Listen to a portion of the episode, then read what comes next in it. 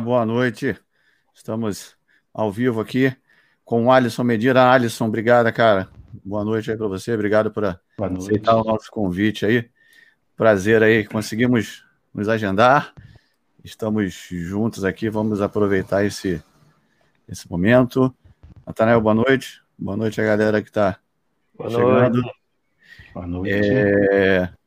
Eu queria perguntar de início, Alisson, como surgiu sua paixão aí pela, pela questão da história? O que levou você a, a buscar a história uh, do, de Joe, do método? Por que você chegou nesse, nesse ponto, cara? Na verdade, eu fui fazer um curso, né? Eu conheci o método Pilates em 2013. Eu fui fazer um curso e eu achava que o, o nome Pilates era o nome de um método, é, não era o nome de uma pessoa né? Não, não, não tinha relação com o nome pessoa, era um nome inventado. E quando eu fui fazer esse curso, descobri, né, muito, muito rapidamente que, que era um homem que tinha esse sobrenome, que inventou esse sistema de exercícios. E mas aquilo não encaixava muito bem, então eu comecei uma pesquisa, né? Comecei a pesquisar, comecei a entender. Às vezes eu o curso que eu fiz, aquele curso misturado que a gente é. que era muito comum no Brasil, que a gente conhece, e eu via que não tinha é, é, é, o que eu tinha visto, o que eu tinha achado, o que eu tinha pesquisado não batia. Ou a gente era muito criativo, né? Os brasileiros eram muito, são muito criativos e isso aquela misturada toda, ou ele estava muito antigo, uhum. né? O método era muito arcaico. E eu fui buscando, fui entendendo, né, que aquilo era o verdadeiro sistema que ele criou e, e tudo mais, e comecei essa paixão por pesquisa e, e de busca de material, de fotos, de vídeos, de artigos, livros, e começou tudo isso dessa forma. Legal. Só isso, cara? Por que eu estou perguntando isso? É, boa noite a todos que estão nos vendo agora. Primeiramente, uma satisfação enorme em conversar com o Alisson e junto com o Fernando, porque tem um link aí interessante, que eu até comentei na outra live que o Alisson participou rapidamente, que o Alisson participou de, acho que talvez a primeira, segunda live que eu fiz, e hoje eu estou fazendo esse projeto com o Fernando, então acaba sendo um, um link interessante. E justamente nesse link, né, da, das coisas que, das coisas boas que o Pilates nos traz, né, além do profissional, Estou conversando com dois amigos, então para mim isso é massa. Estou muito confortável para falar também de um tema que mexe demais comigo, que é a parte histórica. Agora, por que, que eu pergunto o que eu vou perguntar agora? Um, se você me perguntar sobre Pilates, eu percebi que eu sempre tive uma, uma sensação de que eu, eu precisava entender alguém. Então, antes eu já contei essa história em alguns lugares, mas antes eu tinha, eu gostava muito de estudar a história de Luiz Gonzaga, né? E assim, isso foi uma coisa muito profunda na minha vida. E parece, depois, por obra do acaso, eu percebi que parece que eu transferi tudo para Pilates. Então, a mesma coisa, essa mesma vibe que eu tinha, eu tinha com, com o Luiz Gonzaga. E aí, eu queria entender de você, já que complementando a pergunta do Fernando, então. Cara, simplesmente depois que você entrou no Pilates, que veio essa coisa de querer se aprofundar na história de alguém? Sim. Né, eu não tinha muita curiosidade em relação né, a ler biografias, a, ler alguma coisa assim. Então, foi a partir do, desse conhecimento né, do, do, do gênio de Joseph Pilates e desse sistema que ele criou, com, que a gente conhece hoje, e, e esses, do que foi achando, né, encontrando de vídeos, de fotos, de documentos. É, isso foi ficando muito interessante, né, em relação às biografias hoje que existem, né, é, são três, né, e dos dois livros que ele escreveu, é, eu consegui hoje juntar, né, uma, fazer uma cronologia, não, não, não é fácil de, de, de, entender, né, a vida dele, porque hoje a gente não tem como separar a, a, a criatura, né, da, da, da sua obra, Sim. e para entender o que, que ele queria, né, com, com, com o método é, é, é o propósito grande que ele tinha, né? Ele deixou para trás, né, o seu país, dois filhos, esposa, né, e foi embora para Nova York, para os Estados Unidos, para lutar, para querer, né, o, o, botar o sistema dele para que todas as pessoas conhecessem. Olha, 50 anos depois a gente está aí. Diga. É, é Para você, então, já entrando um pouco em história, entrando um pouco na, na tua vivência, tu acredita que Pilates, ele desde o início, quando você vai estudar a história de Pilates, parece que tem umas partes que você não sei, que parece que ele quer recapitular melhor aquilo que ele fez, e ele coloca umas datas meio estranhas no meio, né? Tu acha que desde o início, talvez desde, pelo menos, do, do, da patente do Foot Correcto em 22, tu, tu acha que realmente ele já tinha essa, essa visão de que era um sistema de exercício que pode salvar a humanidade, como até ele meio que coloca isso nos livros dele? Eu acho que sim, porque na verdade é, eles datam né, o início da contrologia, ele tinha 19 anos. Né? Ele dizia que já conseguia treinar no seu próprio corpo e no corpo de alunos de uma forma mais científica. Então, é, é essas datas, ele, ele era muito marqueteiro, né? Tem algumas datas uhum. que não encaixam, tem algumas histórias que não encaixam, mas é, prova, tinha muitas datas que ele criou contrologia quando ele tinha 5 anos, 1888, mas na verdade é, Javier na sua biografia nos diz que foi em 1902. Né, e daí para frente ele começou né, a treinar e, e, não parou mais. Show. E só para mim é, entender, tu é, de, tu é de Minas, né, Alisson? Sim, interior de Minas. O sotaque desse, tu ainda pergunta. Sim, não. Cara, vai, vai, que ele, nasceu, vai que ele nasceu em outro lugar e está em Minas há muito tempo, não sei. Ah, é. é, é? Eu mesmo nasci em Nova York e esse sotaque. percebi, percebi, percebi um leve. e, e, e, cara, eu, eu não sei a, a sua paixão pela história. A, não sei se tem muito do, como o Nathanael disse, por exemplo, a gente sabe que o Natanael é um cara que tem muita relação com a cultura da, da região dele.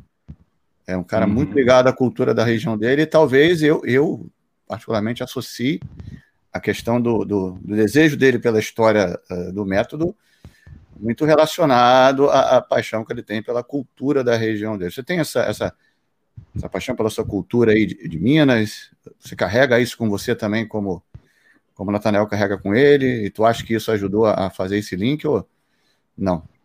Não, não, não carrego essa cultura. Minas, é, é, essa região nossa aqui é muito misturada. Isso é mais para Nathanael no Recife mesmo. A Entendi. gente tem a cultura de, de boa comida, né? Mineiro gosta de mesa farta, boa comida. Mas em relação à cultura, assim. Nada. Né? Tem, tem Confidência Mineira, né? É, é... Mas você não foi um cara fissurada pela cultura mineira como não. o Natanael é pela nordestina ali. Não, não, isso não me, não me encheu os olhos, não. O que me encheu mesmo foi a história de Joseph, ultimamente. Ah, isso, é, isso, isso que o Fernando falou é interessante, que eu fiz uma live com o Alexandre Luzi para falar justamente sobre essa questão de tradição. E eu mostrei, eu estava de frente para a minha coleção de vinis, vê que eu gosto de coisa né, antiga. Aí eu digo, não, cara, eu tenho que mostrar isso que tem tudo a ver. Mostrei um vinil autografado por Luiz Gonzaga. Aí. E se você perguntar como é que eu consegui esse vinil, é tão engraçado. Eu acho que acontece isso com o Alisson, acontece comigo hoje. Uhum. As pessoas sabem que a gente gosta de, de, de Pilates, então mandam pra gente, olha que eu vi, olha isso, olha aquilo. Uhum. E foi num bar, numa confraternização, eu comecei a recitar uma poesia, já, já tinha tomado duas cervejas, comecei a recitar uma poesia, era a confraternização da clínica de fisioterapia que eu estava estagiando. Aí a dona da clínica fez: Rapaz, você gosta de Luiz Gonzaga mesmo, né? Eu vou lhe dar um negócio. Aí no outro dia ela disse: Ó, fotografado para minha mãe, Luiz Gonzaga, não sei o que, não sei o que. Ah, legal, viu? É, tem umas coisas assim. Depois eu, depois eu que sou conservador, né? Depois me chamar de conservador. não é verdade? É. Ô, Alisson. A gente recebe muitas coisas, né? As pessoas ah, mandam... Alisson tem uns amigos aí que. tem uns links muito bons aí fora do Brasil, no Brasil, que eles Alisson. costumam mandar algumas coisas inéditas. É, falando nisso, porque eu acho. Você já citou em alguns lugares essa questão de você. Meio que você, né? Não sei se fala, não sei se não fala. Que você é o responsável pelo Instagram Mr. Joseph Platts Memories. É... Conta aí as, um pouco das coisas esquisitas e engraçadas que, que posso contar, lógico. né? De pessoas que acham que não, quem comanda esse perfil deve ser um, sei lá, um nórdico, um norte-americano, um italiano, enfim. Porque tu recebe né, um monte de mensagem assim em inglês Muitas. e tal, só achando que é de outros lugares, né? Quer dizer, eu acho que muita gente aqui acredita que é de outro país também a pessoa ainda. Muita gente acha. Né? A gente recebe muitos directs aí de pessoas perguntando quem está por trás do perfil. Sério, cara? É... Sim, pessoas quem está por trás do perfil e, e, e recebo muitas mensagens carinhosas também, algumas que xingam, né? É, eu recebi algumas mensagens desaforadas também, Cara. mas a gente deixa isso passar. Algumas perguntas interessantes. Uhum. Né? Uma pergunta que eu recebi: qual era o tipo sanguíneo de Joseph? Uh. É, Mas não tem, não tem, não. Lá aquele documento de entrada. Não, não, não procurei, não, não tem, não. É, eu pedi até a Carol, né? A Carolina Alcântara, que visse nos documentos que eu mandei para ela algumas coisas se achava isso. A pessoa falou que, na verdade, que queria saber se o tipo sanguíneo dele era O, porque o O é ligado à espiritualidade, alguma coisa assim. Eu perguntei por quê, né? Dessa, desse questionamento. Uhum. Uma pergunta interessante que eu recebi também perguntando sobre é, o estudo de Joseph, até se ele fez graduação, se ele, se ele, como é que foi. Aí eu, pelo que eu encontrei, né, que eu sei, ele, ele saiu de casa com 16 anos, então não, não se sabe se ele terminou nem o ensino médio. Mas na, na Europa, desde aquela época, é, é a educação, isso é muito, é, é muito certeiro, uhum. né? Eles não deixam as pessoas evadirem da escola, como no Brasil acontece, né? Então, a Romana, numa entrevista, a Javier disse, né, que, que acho que em 74, que ela deu uma entrevista junto com Clara num jornal, que Joseph tinha feito medicina em Düsseldorf. Né? Aí é. Javier já, já, já desmente, já conta essa história na biografia dele. Então, na verdade, eu não, né, eu respondi a pessoa, talvez ele tenha terminado o segundo o ensino médio, né, que é o segundo grau ou não uhum. por ter saído de casa, né, para trabalhar como aprendiz de cervejeiro com 16 anos. E não, ele sempre ficou aos arredores dali, né, de, de Monte Anglabá, sempre aos arredores ali de uma cidade para outra. Então, na verdade, ele parou mesmo foi em Nova York, né, porque mesmo depois de casado ele continua a andar, um andarilho. E tu acha que é, tu acha que é tão importante assim as pessoas terem essa, essa, essa sede desse, desse saber aí tão sei lá, profundo demais. Às vezes as pessoas querem saber mais da história que o próprio método, né? No final das uhum. contas, eu vejo assim, as pessoas querem saber mais da história de casos. Parece uma grande revista, lembra da revista, não sei se era o tempo de você, uma revista Caras, né? Essa grande uhum. revista Caras, lá, vamos lá, Joseph no seu castelo, lá, final de semana, com Joseph tomando chá, ao lado de Clara. e, e, e, sabe, cara, acho que as pessoas querem saber muito mais da história do que do próprio sistema, né? Do método, sei lá. Sim. Tu acha que é tão importante assim? É, na verdade, eu, hoje, como o método está mais. É, o Brasil está virando. né? Está em moda o método clássico no Brasil. Então, as pessoas estão procurando saber entender né, sobre o criador, como que ele criou, que forma que ele criou. Então, acho que isso está instigando as pessoas a, a, a entender, a buscarem é, é, esse tipo de história. Uhum. Né? E você falando, fazendo um link com a revista Caras, a revista Life né, que ele uhum. saiu algumas vezes, ela é, é o mesmo princípio cara, da revista Isso. Tem uma né? aluna que ela é americana, a gente foi conversando algumas coisas, ela, aí ela me diz, ah, essa revista Life era tipo a revista Caras. Você vê que as reportagens eram pequenas e muitas fotos, né? Muitas fotos, Aquela, exato. É, então, aquele saiu acho que em 51, então era a revista Life, era a revista Caras nossa, era a revista Life. Aí depois, com o advento da internet, parece que a Life não existe mais hoje. Sim. Hoje as pessoas, tá vendo? Né? Nem a caras, né? Nem a caras. É, é, acho que agora é só no Instagram. É. Uhum. Mas a, a, a, ele saiu na revista Life uma vez? Ou, do, ou mais Duas vezes? vezes? Duas vezes. Você tem essas revistas? É, não? Tenho. Tem, tem? Tem, tenho assim, tenho cópias, né? Revistas originais. Não, uma vez eu entrei, eu entrei na Amazon e achei uma pessoa vendendo a revista, a edição em que ele aparecia. Não lembro agora. Tenta de novo. Vou entrar lá na Amazon para ver. É, Rapaz, eu... chega a vir uma, uma lágrima associada do Tem nada. Não, não, vendendo uma edição da revista que aparece aí. Ah, é fora Eu tento achar, mas não, não encontro. Ah. É muito difícil. Ô, a Flores tem a revista. Pronto, Flores. Pode vender ah, por 5 reais que ele compra. Bota, bota no eBay, Flores, tu vai ganhar uma grana. Cara, falando nisso, eu vi um livro da Carola, aquela história que tem um livro da, da Romana, né, com o Sean Gallagher, como teve uma edição limitada e, e, não teve reedição, você encontra muito caro. Eu vi um, do, um da Carola. Putz, eu não lembro nem quantos mil dólares era Sério? o livro. É. Aquele livro que ela escreveu para crianças, é, né? É esse. Um capa vermelha, é muito caro. Caríssimo. Mas caríssimo, que dava acho que mais de 10 mil reais. Agora deixa eu. É. Agora deixa eu só linkar com uma coisa que eu acho engraçada. E tem a ver com isso que o Fernando falou. E né, talvez eu, eu sinta muito isso porque eu já sentia isso na parte de é, Luiz Gonzaga. Hum. É, eu tenho muitos amigos historiadores de Luiz Gonzaga. Por sinal, um deles é, conviveu com Luiz Gonzaga, o pai dele era amigo de Luiz Gonzaga, Marçom. Eu acho engraçado até que você linkar a história de Luiz Gonzaga, do retirante nordestino, lembra também um pouco a história de Joseph Pilates, que é um cara que sai da sua região, tenta vencer na cidade grande, tem um pouco disso também. Mas o engraçado é que, cara, eu tenho um colega que tem a certidão de óbito de Luiz Gonzaga, tem identidade de Luiz Gonzaga, tem um Monza que foi de Luiz Gonzaga. Cara.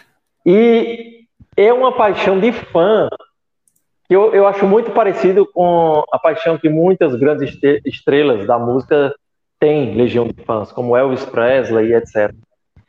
Então, eu sinto que dentro do, do universo do Pilates tem esse encantamento, porque ao mesmo tempo que, sei lá, 30 milhões de pessoas fazem Pilates,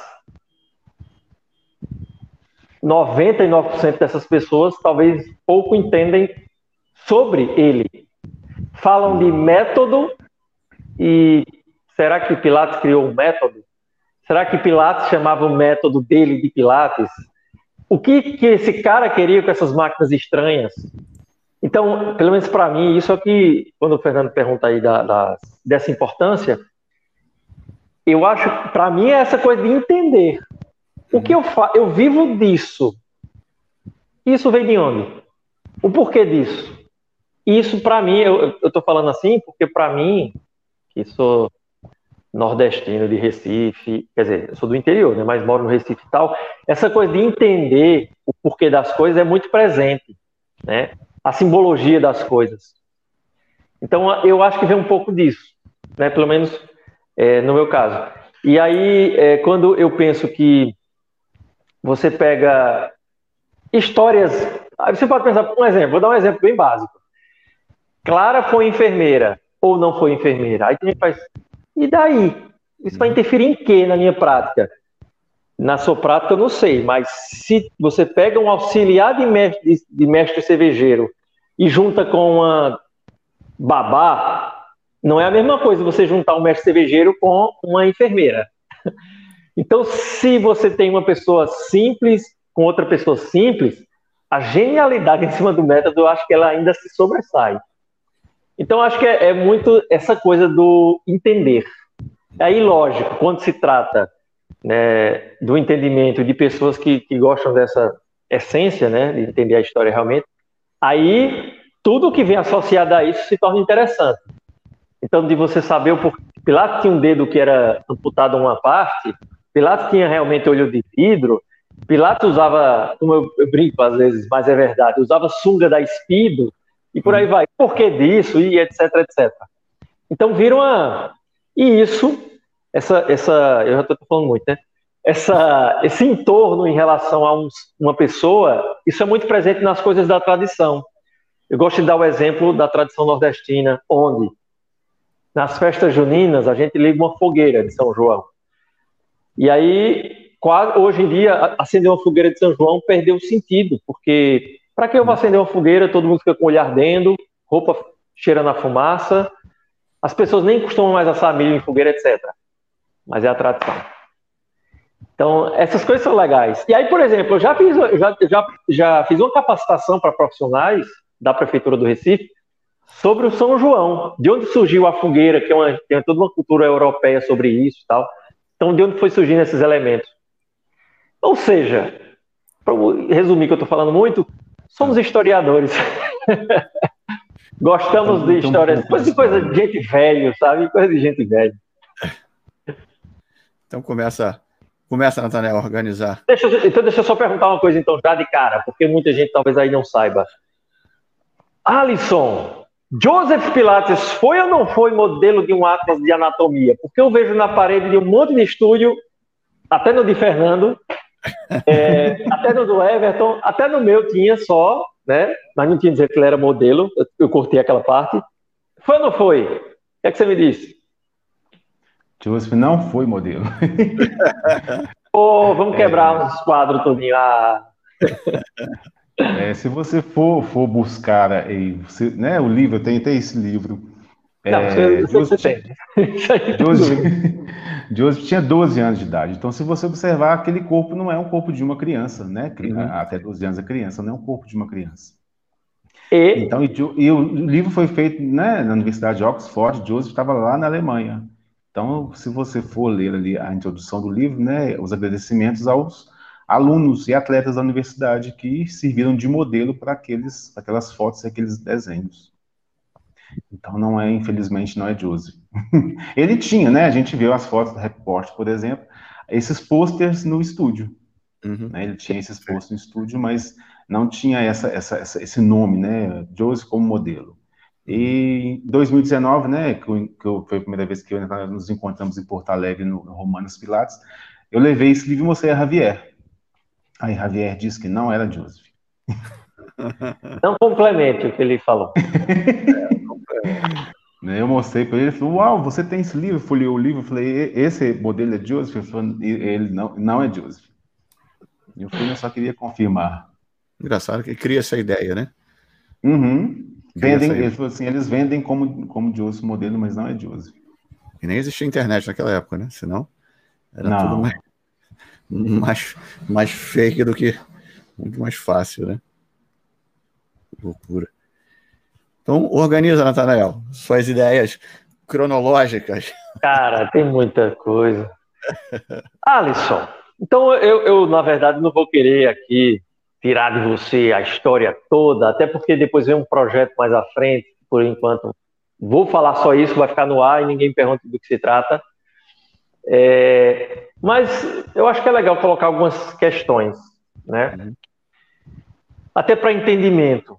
É, por que, que você acredita? E aí vai ser muito mais pela sua percepção. O que, por que, que você acredita que Pilates chegou onde chegou sendo uma criança paupérrima, e aí você já pode meio que falar um pouquinho sobre essa parte inicial da vida dele, de um modo geral, e chegou onde chegou.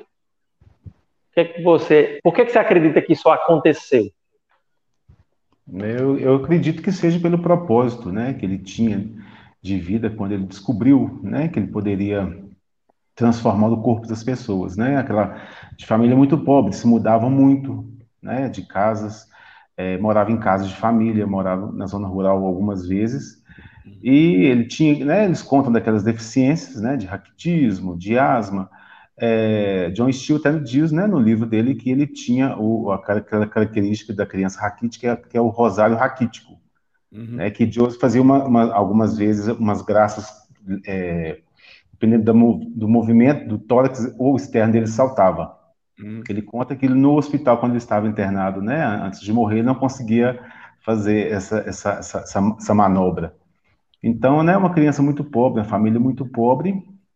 Ele dizia, né, que o pai era engenheiro, que a mãe naturopata, conta essas histórias, né, mas uma família muito pobre. Então, um, Javier até nos diz como tinham condições para estudar. Né, você vê que ele saiu de casa muito novo, 16 anos, para se sustentar, para uma forma né, de sair dessa, dessa pobreza, descobriu contrologia, né, criou o seu sistema, com 19 anos já começou essa elaboração de, de pensar que o que tinha visto né, nos turners que, que, o, que o pai é, é, ele é responsável pelos equipamentos, né, e o pai o levava também. Então, ele tinha essa paixão pela Grécia Antiga, pelo esse mundo grego, diga. É que você falou do pai dele, aí, quando você for complementar aí, afinal, o pai dele era ferreiro, era ginasta, era atleta, era. Como é que chama? Chaveiro. Era. Boxeador. O pai dele era serralheiro e entusiasta por ginástica. Hum. Essa é a característica que a gente acha né, na biografia, principalmente do Javier. Às vezes a gente acha como chaveiro, né, que se você pensar, que mexe com ferro, chave feita de, de metal, então pode ser que, que, encaixe. Mas a profissão dele é serralheiro e ele era um entusiasta por ginástica, porque ele trabalhava nesses esses turners, né, na Alemanha, é, e não há, não há achados ou relatos que ele era um atleta. Uhum. Não achou nenhum relato nesses documentos. Ele era um atleta como qualquer pessoa que se dedica é, né? Enfim. Praticava a sua atividade física e jogos, né? Os turns eram atividades físicas e jogos. Então ele praticava alguma coisa, então era, era um praticante. Uhum. Mas que era um ginasta, como o Eugene Sand ou outros, isso, isso não há, não, a gente não acha evidências ou relatos na história. Mas aí Joseph, né, nessa história, resolve, é, depois que a mãe morreu, o pai muda de cidade, Gelsenkirchen, né, se casa novamente e viveu com essa segunda esposa, a Marta, né, por toda a vida. E depois, Joseph se casa, né, teve o casamento, teve, adotou o filho da Maria, depois teve o filho, a Luiz, a Luiz Helene, que a gente conhece como Lene, e continuou a trabalhar, depois teve um outro segundo filho, né, que viveu até um ano e um mês, em 1908, o Hans, e, e ele continuou essa busca né, de, de trabalho, de, de, de é, no líder da, da Eva tem até uma passagem interessante, que ele trabalhava muito, aí juntava uma grana, aí ele saía do emprego para treinar, porque ele não tinha tempo né, de, de, de treinar, ele trabalhava de 12, 14 horas por dia, então ele tinha uma grana, Aí ele saía do emprego e treinava. O dia acabava, ele arrumava outro emprego. E então ele foi nessa, nessa, nessa busca, nessa luta, até que ele, Gelsenkirchen ficou pequeno, ele foi para Londres, né? Ele queria aprender boxe. Então Londres era a meca do boxe da época, então em 1914 chega ele em Londres. Ele foi lutar boxe, ele foi num circo, acompanhando um grupo de circo para o irmão Fred. E aí? É, foi só lutar boxe mesmo? Foi lutar boxe, mas há relatos que ele é, trabalhou no circo como acrobata e estátua grega. É, ele fazia essas participações. E o relato da, da Wunda Cher, né, que foi nesse circo na, na, em Londres, ele viu um grupo de acrobatas chineses treinando numa caixa que parecia uma cadeira, que ele se inspirou em 31 para criar a Wunda Cher. Então, Aí... essa passagem dele no circo. Certo. Nesse caso, Alisson, é só bom deixar né, para o pessoal que quando se pensa em artista cicense, só tem que se lembrar o seguinte: circo naquela época era quase como um teatro hoje em dia, ou seja, uhum. todo buraco tinha um, quer dizer, nem como teatro, porque nem o teatro assim aqui é, mas todos as, os artistas se apresentavam no circo incluindo as uhum. lutas de boxe, eram no circo. Uhum. Toda a cidade uhum. tinha, todos os bairros, um cidades maiores tinham um circo. E a história de que ele trabalhou no hospital na Inglaterra, antes da guerra, como maqueiro? Tem. Na verdade, na verdade, ele tentou, né? Quando ele foi para Londres, ele tentou trabalhar, no, que na verdade existiam, é, a tuberculose era uma doença, né? Que, que matava-se muito, tinha não tinha tratamento na época, então ele tinha os sanatórios, eles chamavam de hospitais de, de tuberculose, sanatórios de tuberculose. Então ele tentou, né, em Londres, porque ele, ele queria viver do boxe, mas ele queria um emprego fixo. Uhum. Então ele tentou trabalhar nesse sanatório de tuberculose, mas ele não conseguiu, porque ele não tinha conhecimentos médicos e não falava inglês. Né, ele tentou ter uma, uma renda né, fixa para poder sobreviver lá. Mas ele chegou em janeiro e logo em agosto né, estourou a Primeira Guerra Mundial. Então, ele, ele mais, ele, é, há relatos que ele trabalhava numa loja. Né? Eu conheci um alemão lá e trabalhava numa loja, mas não, não há relatos de que tipo de loja era, que às vezes ele trabalhava só de manhã, ou só à tarde, ou, ou o dia todo nessa loja, né? para ter uma renda para poder viver de boxe. Mas a guerra estourou e acabou com os planos dele lá, na época. E ele foi. E daí, só para uma. E daí desse, desse ponto é, surgiu a, a ideia de que ele usava trabalhava lá na reabilitação do hospital, isso tudo? Partiu daí ou não? Partiu, na verdade, quando ele estava preso, né? Então, eles contam essa história de. de, de ele foi. Ele passou por cinco campos, mas o campo que ele ficou mais tempo, três anos e meio, foi o campo de No Clow. né, que é na ilha de Man.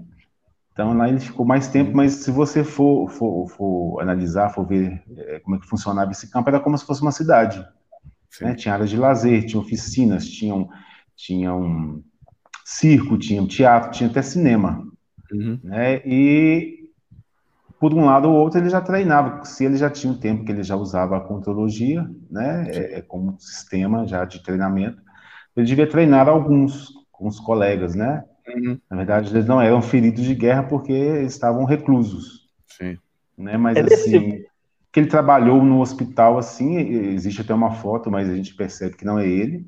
Uhum. Né? E acho que eles não iam colocar um inimigo político para trabalhar dentro de um hospital. E no memorial do, de Knocklow, ou é da Isle of Man, tem um site que é o Memorial.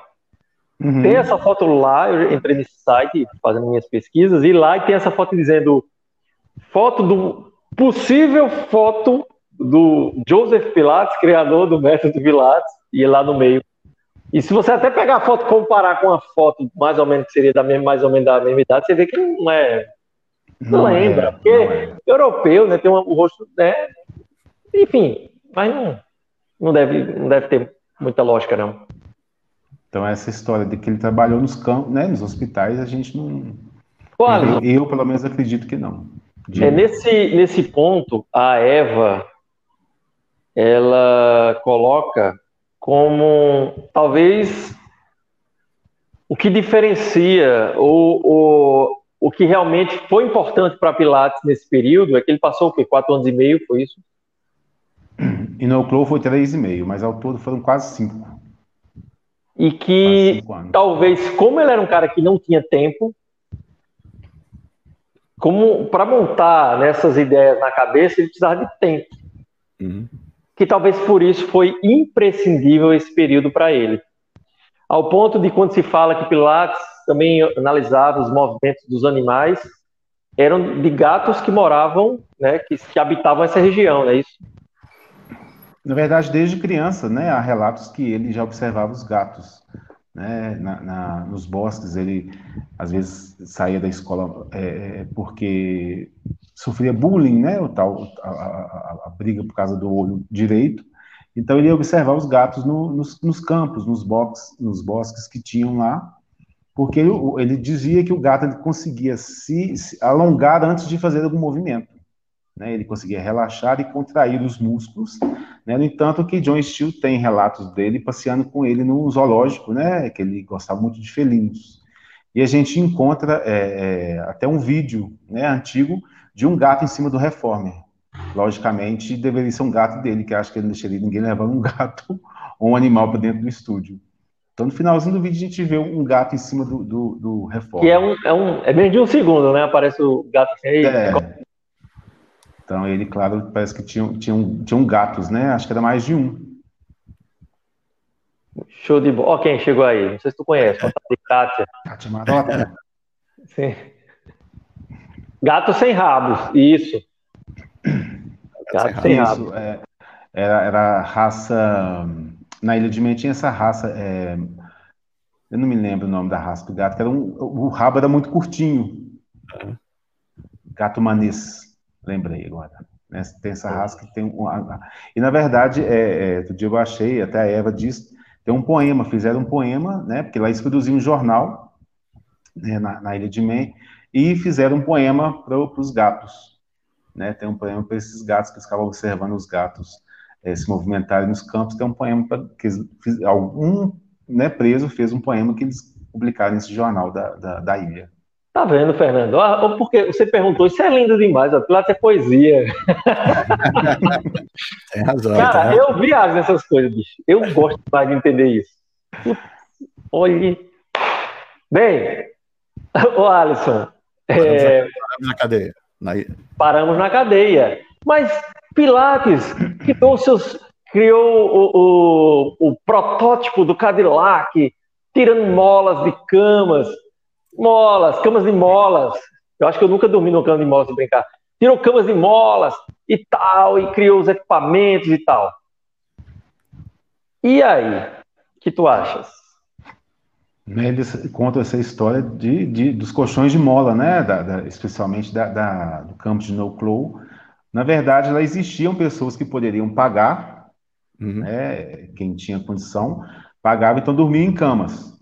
Mas os colchões eram, eram de palha ou de alguma cultura é, que tinha na época, o que era próximo ao campo.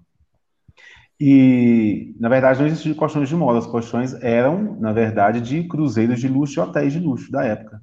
Os colchões de mola começaram a ser produzidos após a fim da Primeira Guerra Mundial. A partir de 1919, 1920, começaram a produção dos colchões de mola, que popularizou, mas na, as camas, se você observar fotos das camas nos campos, né, a, a grade da cama não era madeira, era, era mola. Uhum. Né, mas isso era, em isso era nos hospitais para os doentes, né, porque tinham cinco hospitais no campo, cada composto tinha um hospital e tinha um campo e tinha um hospital é, de reserva, de isolamento. Então, as, as, a, a, o que a gente chama de, de, de, estrado, né, que a gente bota o colchão em cima, aquilo era de mola. Uhum. Então, para quem pagava, quem estava nos hospitais, dormia em cima desses, desses, desses, dessa, desse estrado de mola, mas no colchão de palha. Mas quem não pagava igual o Joseph e 90% era, era colchão de palha no chão. Uhum. Então eles contam essa história, mas não há, não há evidências que existiam colchões de mola nesses campos. É, e, e, na ilha tinham entre 3 e 25 mil encarcerados, não é isso? Você imagina... verdade, eram dois campos, né? O campus de No Cloud chegou a ter 26 mil homens. Então, imagina essa galera toda crianças nem idosos. É, é muita mola, né? Em plena guerra, em onde plena o metal guerra. é extremamente necessário, né? Uhum. Pra... E detalhe, botando um asterisco aí, é... equipamentos com molas e treino com molas é de muito antes, né? É de antes de classe nascer. Então, a ideia de que, eu, e eu estou dizendo isso porque também muitas pessoas fazem, mas o cara era, era um gênio, o cara criou, pô, um equipamento para você puxar uma mola, ter essa noção da resistência, para você se exercitar e tal. Tirou o estribo da cela de cavalo para fazer as alças. Isso já tinha, era muito mais antigo, né? Então. Uhum. A, gente vê, a gente vê eu de Sandal, né? Ele vendia uns kits, né?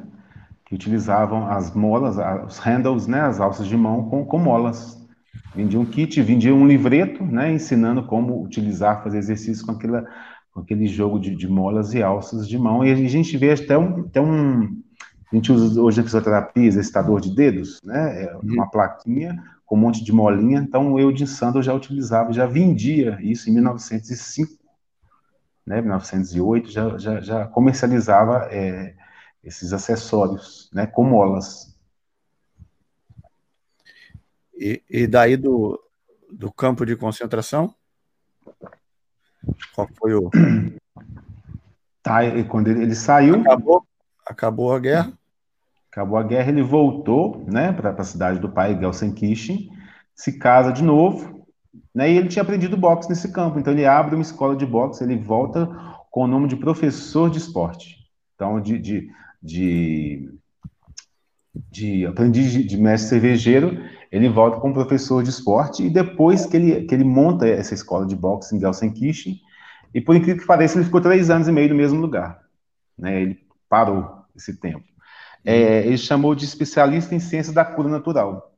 É, uma, é o terceiro profissão que ele usa. Né? Ele criou essa escola de boxe, aí Gelsenkirchen ficou pequeno, né? Então ele criou o Foot Corrector lá, né? Em, em, em 22, né? Agosto de 22.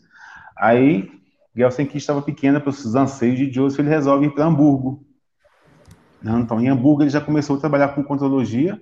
Né? Javier cita algumas cartas de algumas pessoas agradecendo ele né? É, pelo, pelo, pelo sistema, pela contrologia que ele trabalhava. Então, ele já tinha.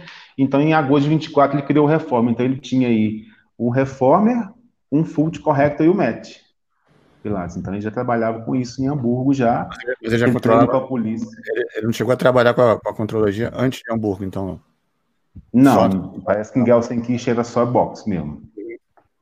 Né, ele, treina, ele lutava boxe, ele ajudou a fundar a associação de boxe é, em 22 em Düsseldorf. Então ele foi muito envolvido com boxe nessa época. Então em 23, quando ele resolve ir para Hamburgo, então ele já começa a trabalhar com contrologia lá.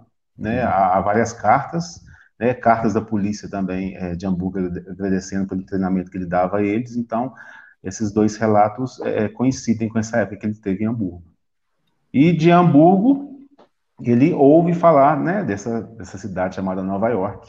Uhum. E ele resolve, né, em 25, fazer a sua primeira viagem a Nova York. Na verdade, ele foi o quarto, já existia um tio que morava e três irmãos. Né? O Fred foi antes dele em 23, então ele já tinha quatro parentes no, em, nos Estados Unidos. Não acho que Nova York não tinha ninguém.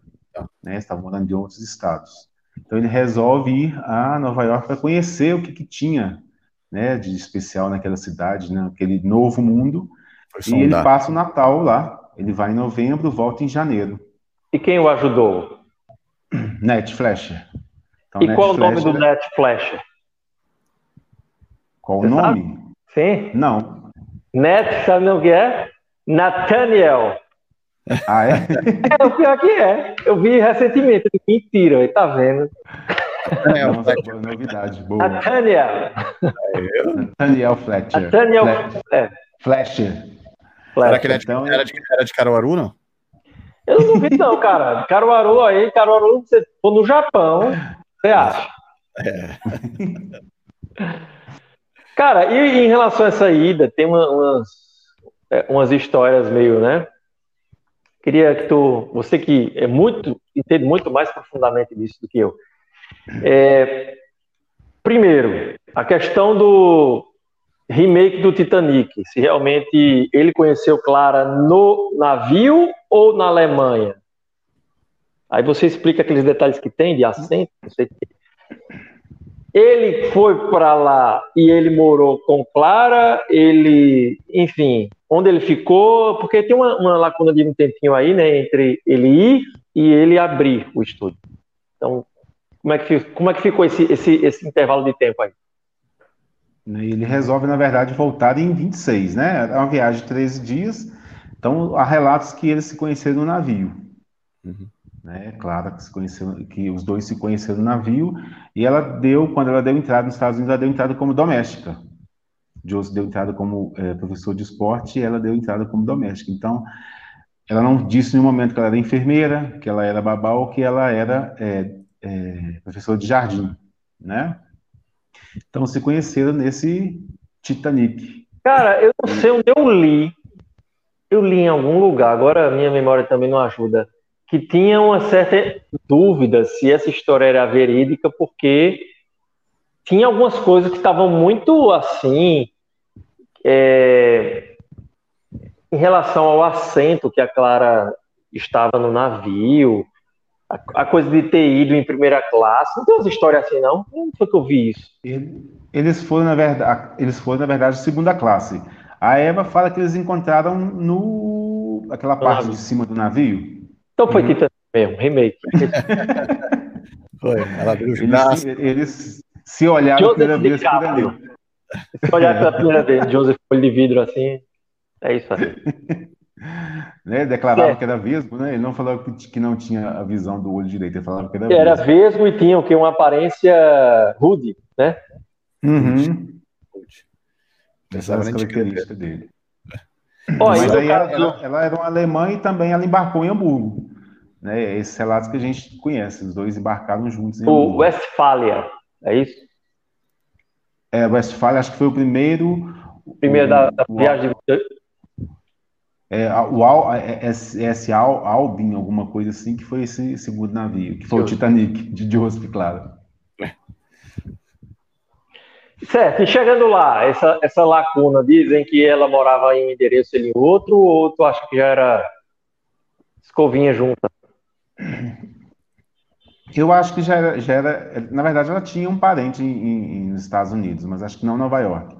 Para mim já era escovinha junta, porque é, Netflix ajudou né, ele a se instalar no Van Dyck Studios, né, onde que é o prédio que eles viveram né, por Aí 41 é anos, uhum. né, onde que eles que era um prédio de artistas, onde que tinham ateliês, onde que tinham é, aulas de música, aulas de dança, e Joseph instalou o estúdio onde que era uma escola de dança. Então tava, tava é, não estava funcionando nada, estava vago esse, essa escola de dança. Então ele resolveu montar o estúdio dessa escola de dança e morar no apartamento 203. Uhum. Eles moraram durante todo esse tempo. E ele, a, é, na verdade, ele comemora é, 30 anos do estúdio em março de 57. Então, pode ser que ele tenha inaugurado o estúdio em março de 27, né? mas não há data de, de dia ou mês. Uhum. Né? Essa é uma suposição, porque ele gostava de comemorar sempre perto né, das datas, do aniversário dia 8, dia 9. Então, eu, eu, eu, Alisson, suponho que seja março de 27. Então, ele ficou esses meses aí né, de, 20, de, de, de, os meses do ano de 1926 até março, produzindo. Eles dizem que eles utilizavam o porão desse prédio para produzir os equipamentos. Uhum. Né, Foi ele ou o irmão dele que fez esses primeiros? Aí eu não sei se é o Fred que ajudou, porque na verdade o Fred foi o primeiro a abrir um estúdio de, de contrologia, em 31, em St. Louis. E com quem que Fred aprendeu contrologia? Pode ser que Fred tenha o ajudado né, nessa construção desses equipamentos, para montar esse estúdio 27 e concomitantemente ele tem aprendido, o Joseph tenha passado para ele é, o sistema de exercício que ele havia criado. Nossa. Ou o Fred depois voltou, então isso é uma lacuna também que a gente não, não tem é, evidência. Alisson, até para ilustrar isso que tu estás a falar, fala um pouquinho sobre aquela foto do estúdio de Joseph, que muita gente acha que é de da inauguração ou coisa do tipo, Aquela famosa foto que tem a sobrinha, né? A Mary Pilates. Isso. Na verdade, a Mary é filha do Fred e a Mary veio estudar contologia com o tio, aprender contologia com Joseph e Clara. Uhum. Então, é, é, relatos que ela chegou em 1938 e ficou até 41. Ela ficou três anos morando com eles e né, aprendendo e trabalhando no estúdio junto esse tempo. Então, essa foto mais ou menos deve ser de 39, 40. Né? Então, essa foto mais ou menos 10, 12 anos depois que o estúdio abriu. Então, aquela não é a foto de inauguração. Né? Ele começou a fotografar os alunos em 29, me parece, 28, 29. Ele começou a fotografar os alunos para dar um ar científico, né, o antes e depois do seu método, do seu, seu sistema de exercício e para enfeitar o estúdio, que a gente via aqueles. A gente Tinha muito né, efeito. Sim, muitas fotos. Por sinal, eu não sei se comentei isso com vocês, eu comentei isso em alguma live, que eu tenho, ele era maçom, né? Uhum. E no, uhum. no Reformer mais central, tem duas espadas da maçonaria em cima do espelho. Tá. E eu tenho, cara, aquelas espadas quase igual. É eu já disse à minha mãe que, olha, eu vou botar ela, porque bota mesmo. Assim, Pô, se eu botar isso no estúdio lá, a Andresa tem um troço, que é minha esposa, vai louca. Umas espadas em cima do. Mas eu tinha vontade. Aí, quando você olha para aquelas. toda aquela estrutura dentro do estúdio dele, tem muita informação ali você falou dessa questão científica, né? Uhum. É, e o que é que tu poderia me dizer de outros achados que a gente encontra ali naquela aquela imagem? Naquelas e coisas fotos, curiosas, né? A gente, se você observar no fundo, tem um benchmat em pé, né, encostado. A gente vê uma guilhotina com, ainda, né, que utilizava com as correntes no chão, uhum. mas hoje não se utiliza guilhotina com as correntes no chão porque as pessoas tropeçavam, né? Tropeçavam, machucavam, caíam. Então, mat, né? Tem até uma pessoa deitada nesse mat. E outro dia eu estava observando, eu achei, foi tem uns 15 dias. É, a alça de pé, ela é, é, é, separada. São, a gente conhece hoje a alça de pé do mat, é aquela alça inteiriça, né? Uhum.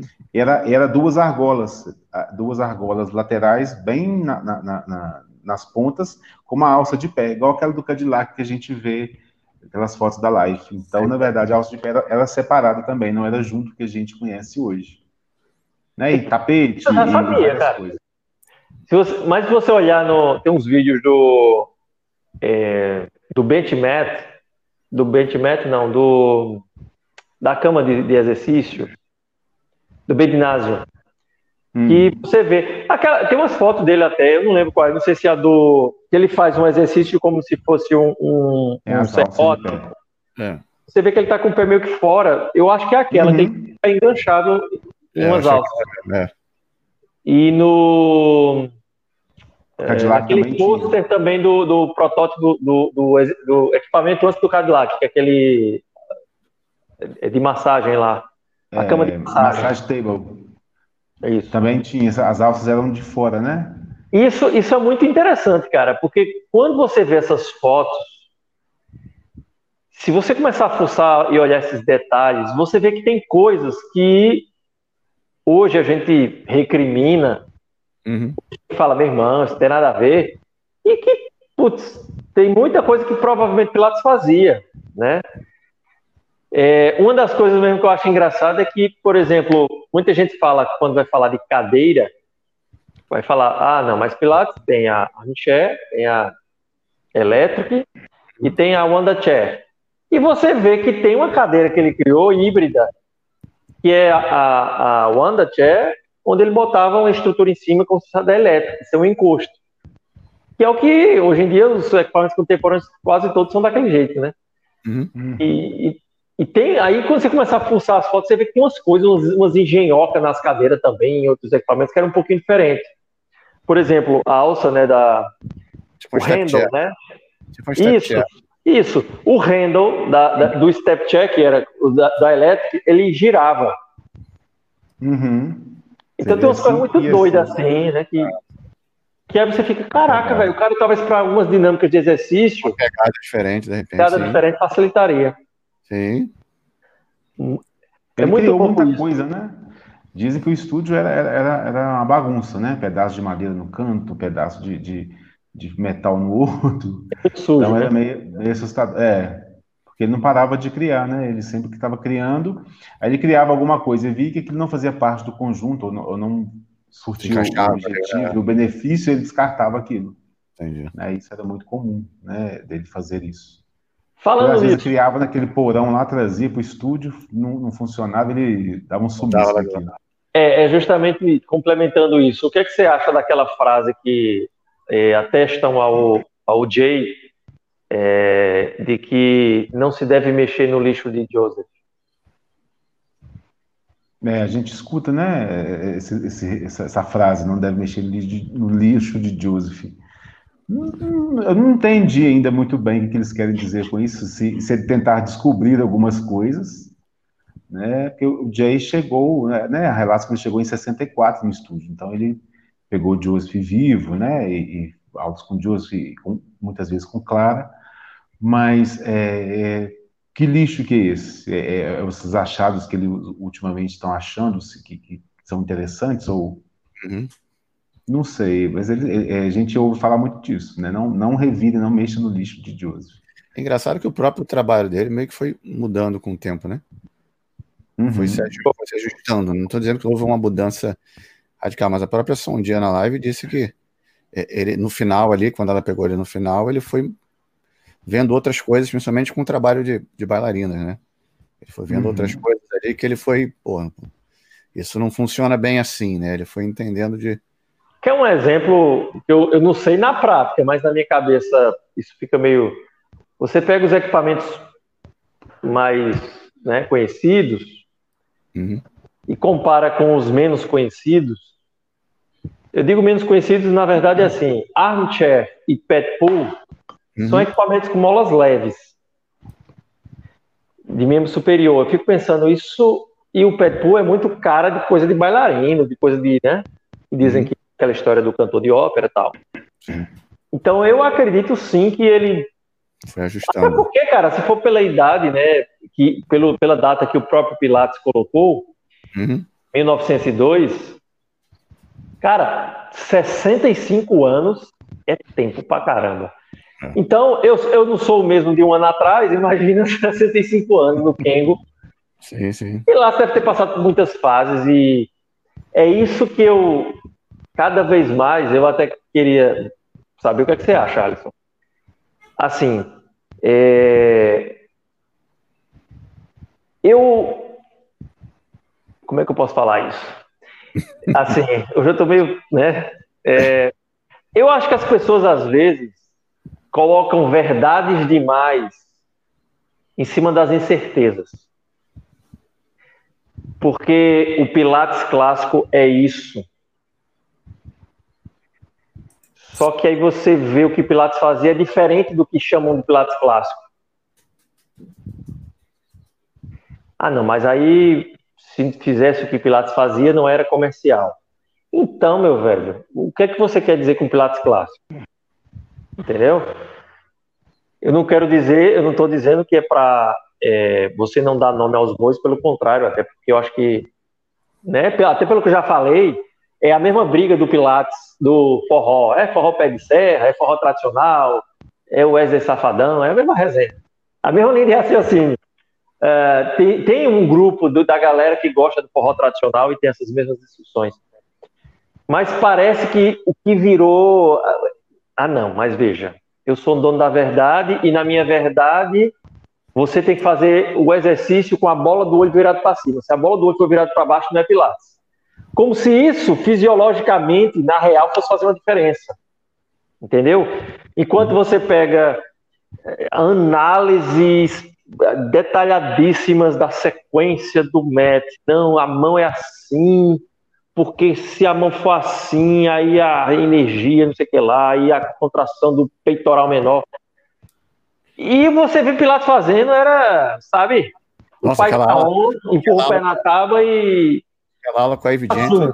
no Reforma, ele enfia com a, mão na cara da mulher. Dela, dá um stretch, vai lá embaixo e volta. Então, assim, lógico. Mana, coluna. É.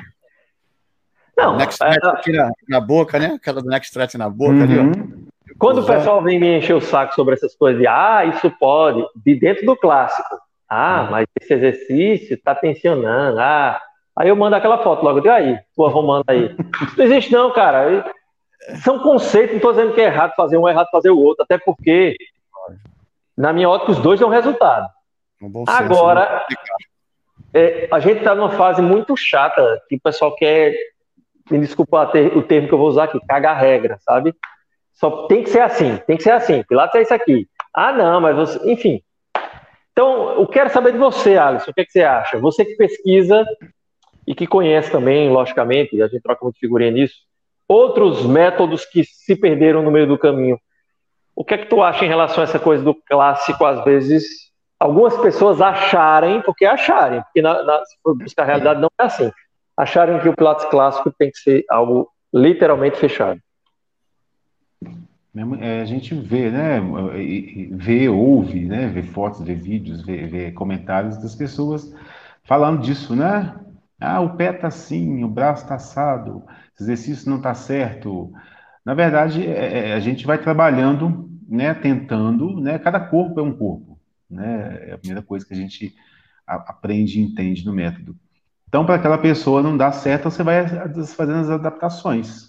Né? Eu penso isso. Não, não deixa de perder a essência do que é o que Joseph criou. Né? Então, a gente vai. Na verdade, a gente quer. O produto final é o que ele criou. Né? A gente quer chegar naquele produto final. Então, a gente vai tentando, vai adaptando, vai eh, organizando para que a pessoa consiga né, se movimentar e fazer, porque o, se você pensar num corpo de 1930, 1940, 2020, né? Olha aí. Uhum. Quantas lesões a gente tem, quantas. É, é, é o que o mundo mudou. O mundo mudou, né? O mundo moderno, né? É, complicou a nossa vida um pouco. Ficou mais Sim. confortável para a gente, né? Então, é, a gente perdeu um pouco dessa, desse, do, do movimento mais natural, né? O que, uhum. ele pregava muito, né? O retorno à natureza. Então, assim, às vezes é, é, a gente vê essa briga, esse entrave mesmo de que, ah, isso não é clássico, isso está tá, tá misturando, isso não pode. Aí, se você hum. usa um acessório que não é dos acessórios clássicos, né, seja uma, uma bola pequena, alguma coisa para a pessoa entender que tem que fazer aquele rolamento, alguma coisa, aí começa a discussão. Mas é, é eu, eu penso que a gente pode se utilizar da melhor forma possível, didática, para que aquele corpo obedeça seus comandos e faça aqueles movimentos com fluidez, com da melhor forma possível. Cara, isso é tão doido que e por isso que eu gosto de deixar bem aberta essa, essa... isso é minha talvez minha, minha cabeça de hoje, tá? Eu já fui mais uhum. mas muita gente fala, até a gente já conversou o Fernando aqui e tal, né? Tem um grandes profissionais, mega profissionais que dizem Pilates é arte, né? Aqui no Brasil e o, o Joseph Pilates dizia que era ciência e arte. Uhum. Para mim, nenhum está errado, nem o outro. É contexto. Sim, sim. Uhum. Como também a pessoa seguir muito ciência. Tá, vai seguir muito ciência, mas vai tirar a essência da coisa? Porque não adianta ser ciência e ciência e o cara nem conseguir se mexer no reforma, por exemplo. Uhum. Entendeu? Então, na minha ótica, a única questão aí é respeite o método, conheça o corpo da coisa, as ideias do cara, e aí por isso que eu acho importante também a parte histórica, que você tem que saber, se você fala de boca cheia, poxa, eu faço pilates clássico, eu uso o sistema, certo, meu velho? Então você está falando de algo que tem uma relação profunda e direta com a filosofia, com a cabeça do cara, então você tem que conhecer o cara, hum. na minha, pelo menos na minha hora. Então, eu acredito que falta um pouco mais e acho que, como Alisson tinha falado lá no início, né? Essa, essa abertura para entender melhor quem foi Joseph Pilato, ela está muito maior. E, e acredito que quanto mais a gente faz isso e discute de forma saudável, né? O método cresce, porque as, mais e mais pessoas, mais e mais pessoas recebem a, a sementinha e começa isso a germinar e a fazer uma interpretação que seja, mas baseado na obra original, não baseado no acaso. É, eu vi que a Carol colocou aí que falaram do benchmark dela uhum. como se fosse lixo, não sei se foi o Jay, mas eu sinceramente acredito que você pega um benchmark, vê conceito daquilo, vê o entendimento daquilo e dizer que aquilo não serve, não sei se disseram isso, mas paciência. Uhum. Você pega o iChart, uhum. acho que todo mundo conhece, né? Aquele, hoje em dia todo mundo conhece aquele quadro de exercícios oculares. Ah, mas isso não se encaixa no sistema. Certo, você pode acreditar nisso. Mas, em se tratando do cara que era cego de um olho, uhum. se você pegar alguém com uma deficiência visual de um modo geral e, e pensar naquele quadro como uma forma de exercitá-lo, meu velho, Resultado tem, se você quiser. Uhum. Então, por que é lixo? Porque você não curte? Porque você não usa? Sabe? Eu tô pistola hoje, você vai, vai falando aí, Fernando. Que mete mesmo, eu tô doido pra quando tem um aí. Eu com um lixo desse, né? É, Rafael, produz um bicho desse aí. Quando. Meu velho deve ser arretado. Não só isso, cara. Eu, eu acredito que é interessante você conhecer justamente esses conceitos, porque o moderno tem que vir de algum lugar. Uhum. O que a gente faz hoje que fala esses equipamentos são do padrão de Joseph Pilates, porque são a cópia da Gratz. A Gratz não faz o que Pilates, não é a mesma máquina, não tem nada a ver. Pilates fazia, os equipamentos dele era, parecia cano, colado. Se você olhar os detalhes, as máquinas eram, eram bizarras. E tem gente que diz, olha para um reformer, até um reformer contemporâneo que seja, mas olha para um equipamento que não é de uma marca X ou Y, faz, ah, isso aqui eu não uso porque não é o padrão. A ombreira está mais padrão. A ombreira é mais baixa, mais alta. Aí é, olhava de ombreira, não tinha padrão, né? Olhava aquela ombreira do reformer dele, cara, caralho, era um. De, de, de... Era um ser. De tubarão, né? De, de... É, barbatana e tubarão. Cara, eu acho que a essência tem que estar em todo lugar. Se você seguir a linha de raciocínio, a essência da coisa, meu velho, você pode dar aula com cabo de vassoura, feito que a gente está fazendo hoje, online. Uhum, né? Bem, e aí, Fernando? Sabendo o que você está fazendo, né? Lógico. E, e, do, e, eu quero saber onde é que parou da história que você falou, já me perdi. Paramos no estúdio? Estúdio, né? ah, já, quando a gente chegou em Nova York. Isso, quando ele chegou em Nova York, ele, e, e a questão da, a questão da, da, da, da procura pelo, pelos bailarinos foi justamente porque o estúdio era colocado num, num centro de, de dança ali, né? Sim. É, ele estava muito tá. próximo, né, a Broadway ali. Então, né, as companhias de dança. Quando ele e Clara chegaram em 26, tinha quase 300 espetáculos em cartaz. Então, aquilo fascinou o Joseph, né?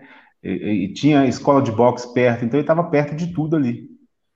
Na verdade, é, é, Javier até diz que não há, não, não há evidência de nenhum boxeador, mas é, outro dia eu achei uma reportagem, é, chama Macera, o sobrenome dele, o, o lutador, ele chegou a praticar contologia em 1934, então Joseph teve um boxeador aí, né, no, no seu estúdio praticando contologia. Ô Alisson. Mas, oi.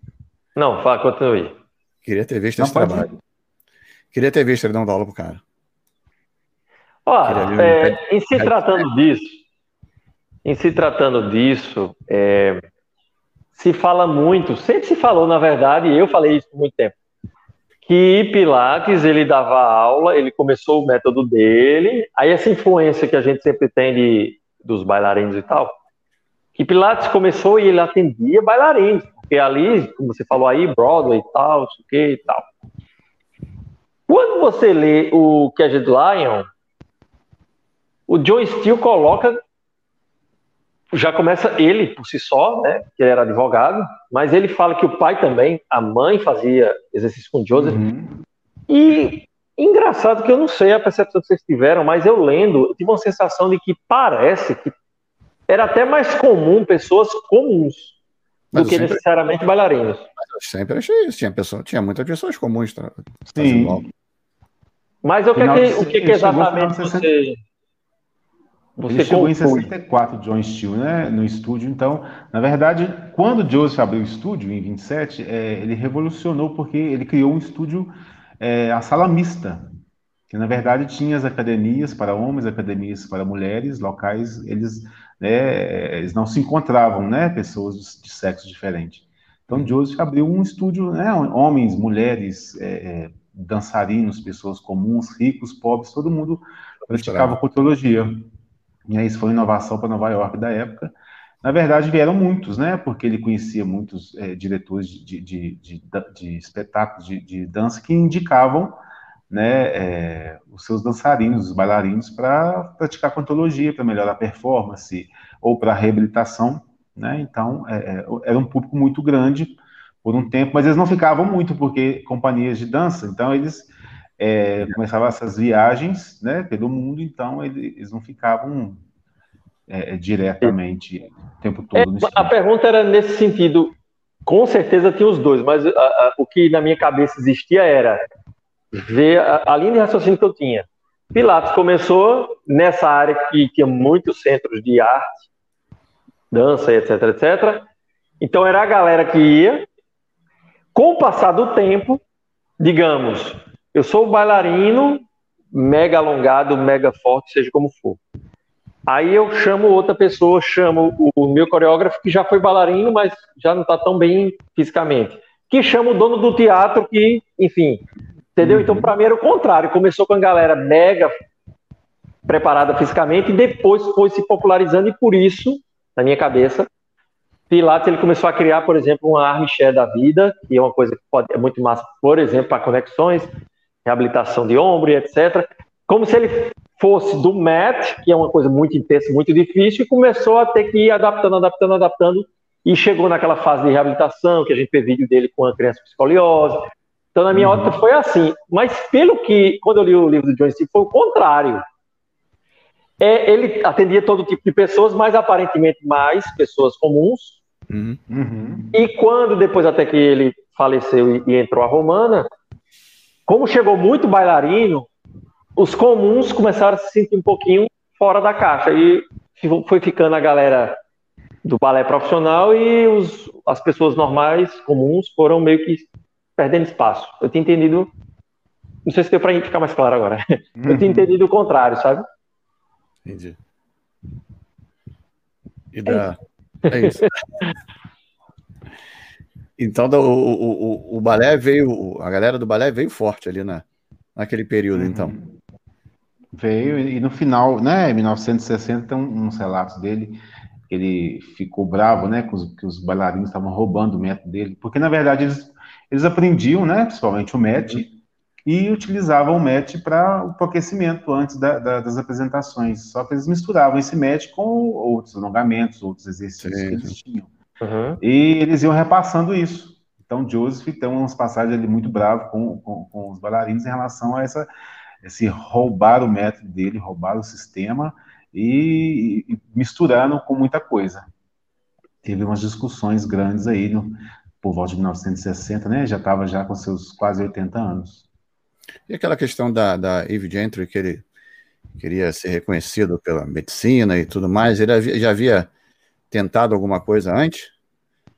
Tem alguma coisa? É, ele, ele sempre tentou, né? Ele sempre tentou é, é que, que, que, os médicos reconhecessem né, é, o método e tal. Aquela passagem da Ive, é, ela chegou em, 40, em 42 com dor nas costas no estúdio. Depois ela volta em 55 com aquele câncer de mama. né? Aquela uhum. mastectomia radical.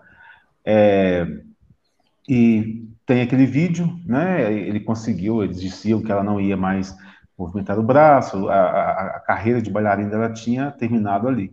Uhum. Né, e ela conseguiu, ele conseguiu, né, fazer um, um, um programa específico para ela, né, que reabilitou, que ela voltou.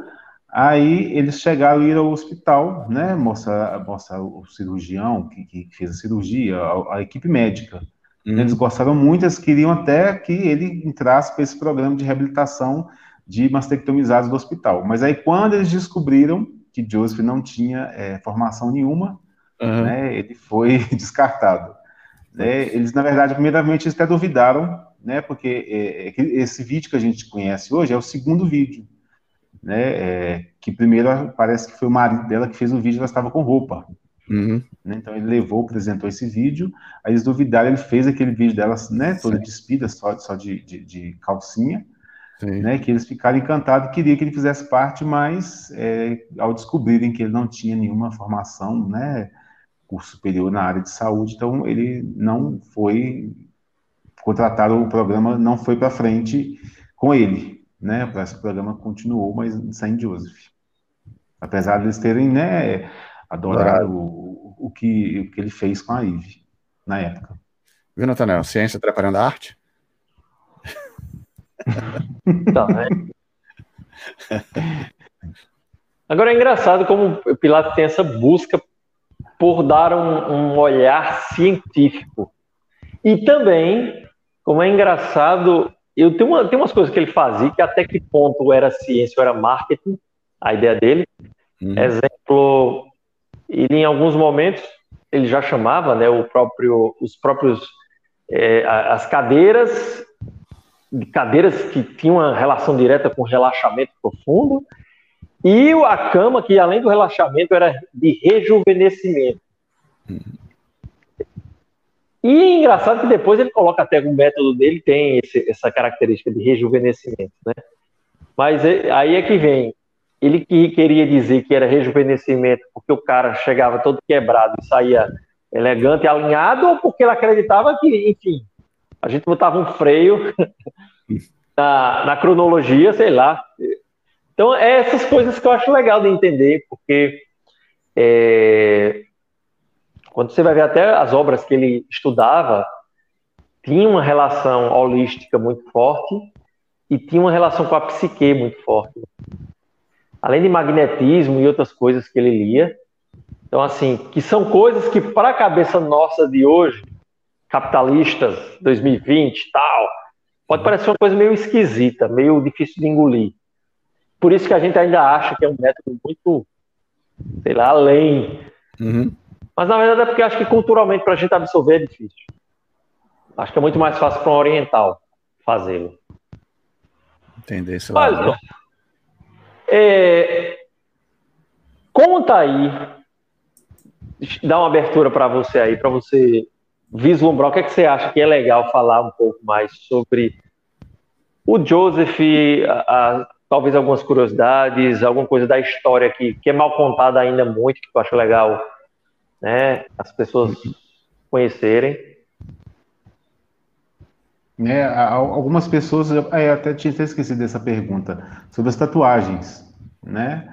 A gente vê uma relação da, da, das tatuagens com a maçonaria, né? Ele começou, se tornou maçom em 1930, e é uma relação né, das quatro tatuagens, somente duas são porque essas lojas maçônicas tinham como, como símbolo harpas.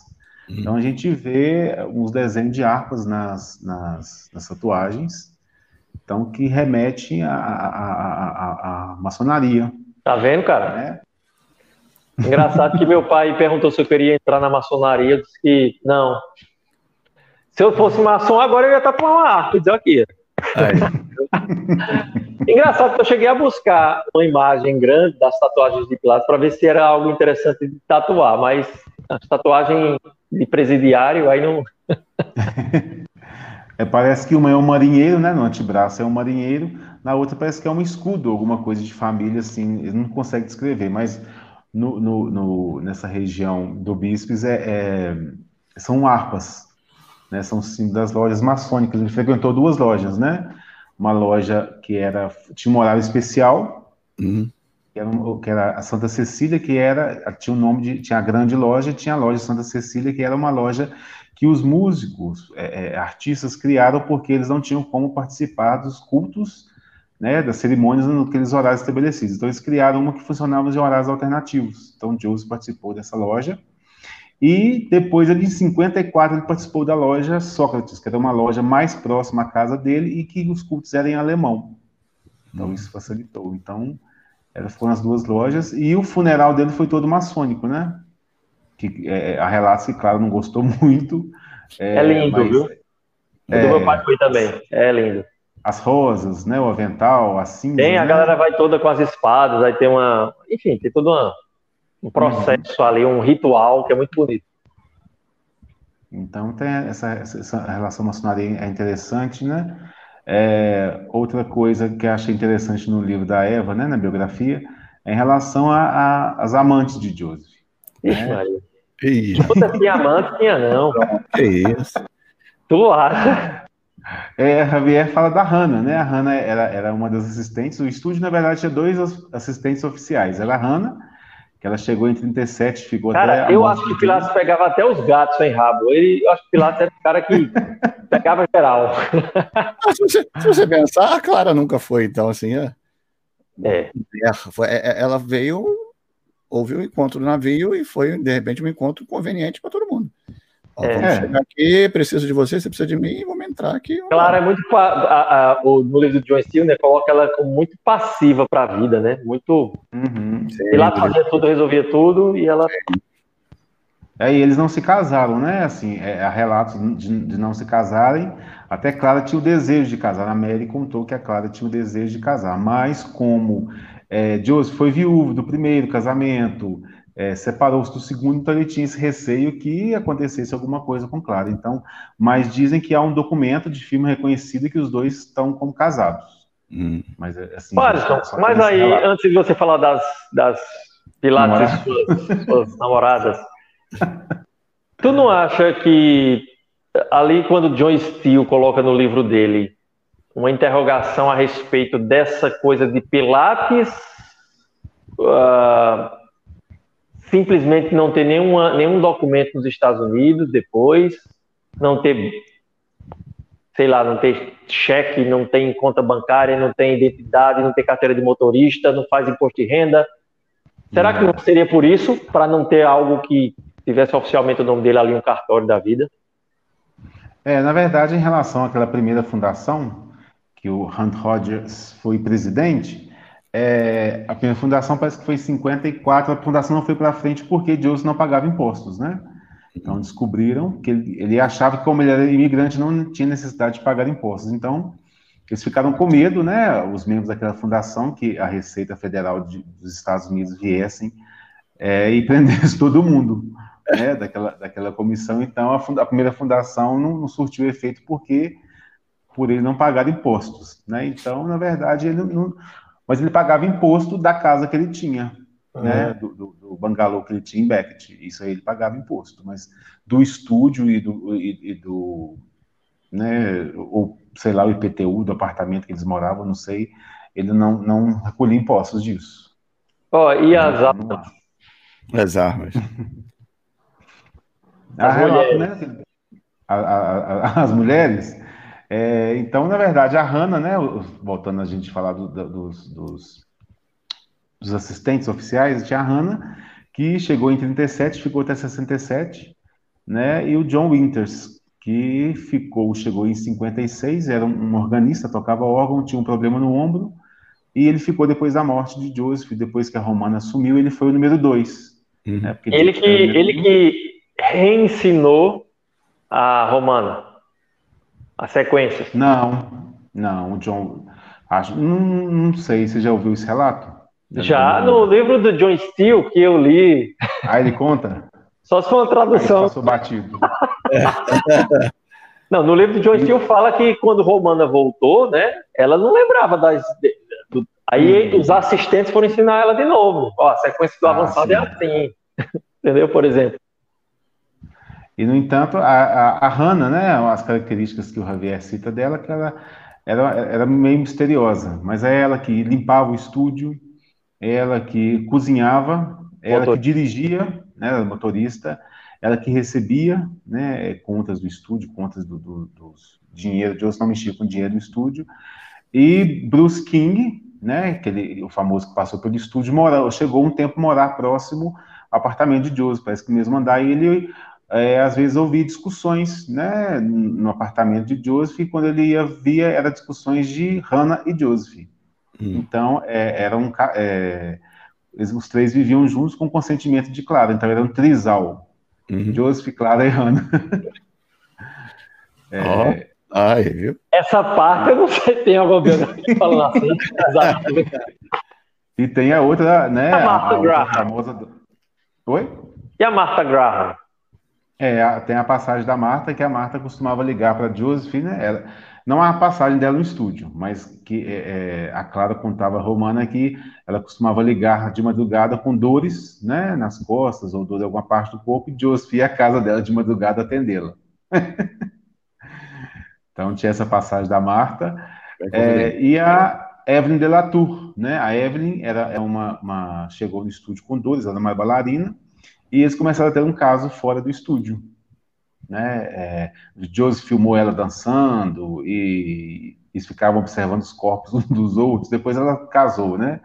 Então tem esse, essa passagem no livro da Eva. Observando os corpos. oh. Joseph danadinho. Hashtag Joey danadinho. É verdade. e a briga, no entanto, a briga na, na, no Jacob's Pillow, né? Ele chegou em 41, ele Sim. ficou três anos lá de, de castigo, né? Do, brigou com, com o Ted Shaw, porque ele, além dele beber muito, fumar, não respeitava horários, ele flertava com as alunas. Né? Então, isso foi uma. uma, uma flertava. Uma não naquele matagal que tem ali em torno. ele só flertava, tava bom. Joseph Pilates, aquele, aquele hands-on dele. Eita. suave, suave.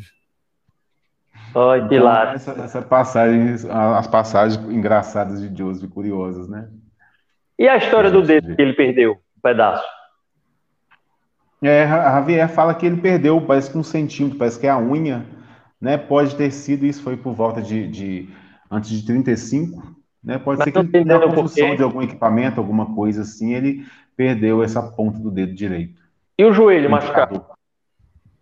É, o joelho a gente, né, hoje a gente observa uma foto, na livro da Eva tem essa foto, ele com uma, uma joelheira, né, ele, ele empurrando uma manilha, parece que era na, nas reformas do, do, do Bangalore em Beckett, porque há relatos que ele perdeu algumas das lutas de boxe por uma lesão que ele tinha no joelho direito.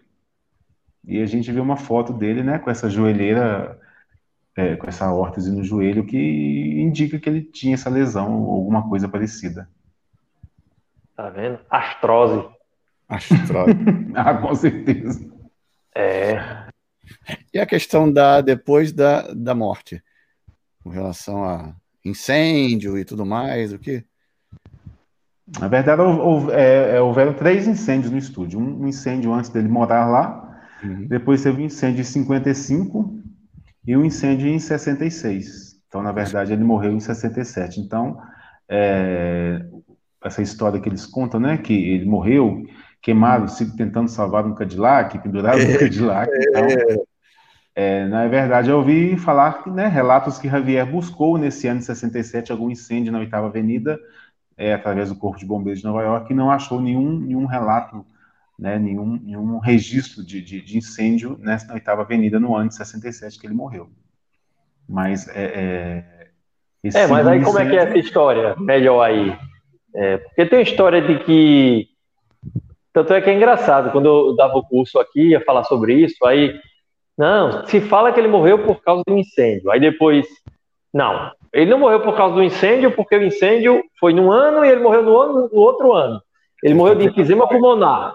Aí depois vem uhum. Javier e diz: Ó, oh, do que, que ele morreu, eu não sei, mas o atestado de óbito que a gente tem, né?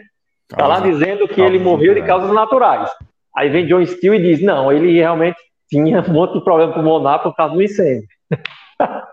é, que ele inalou a fumaça, né? Porque, na verdade, nesse incêndio de 66, é, porque o primeiro incêndio atingiu o sexto andar do prédio.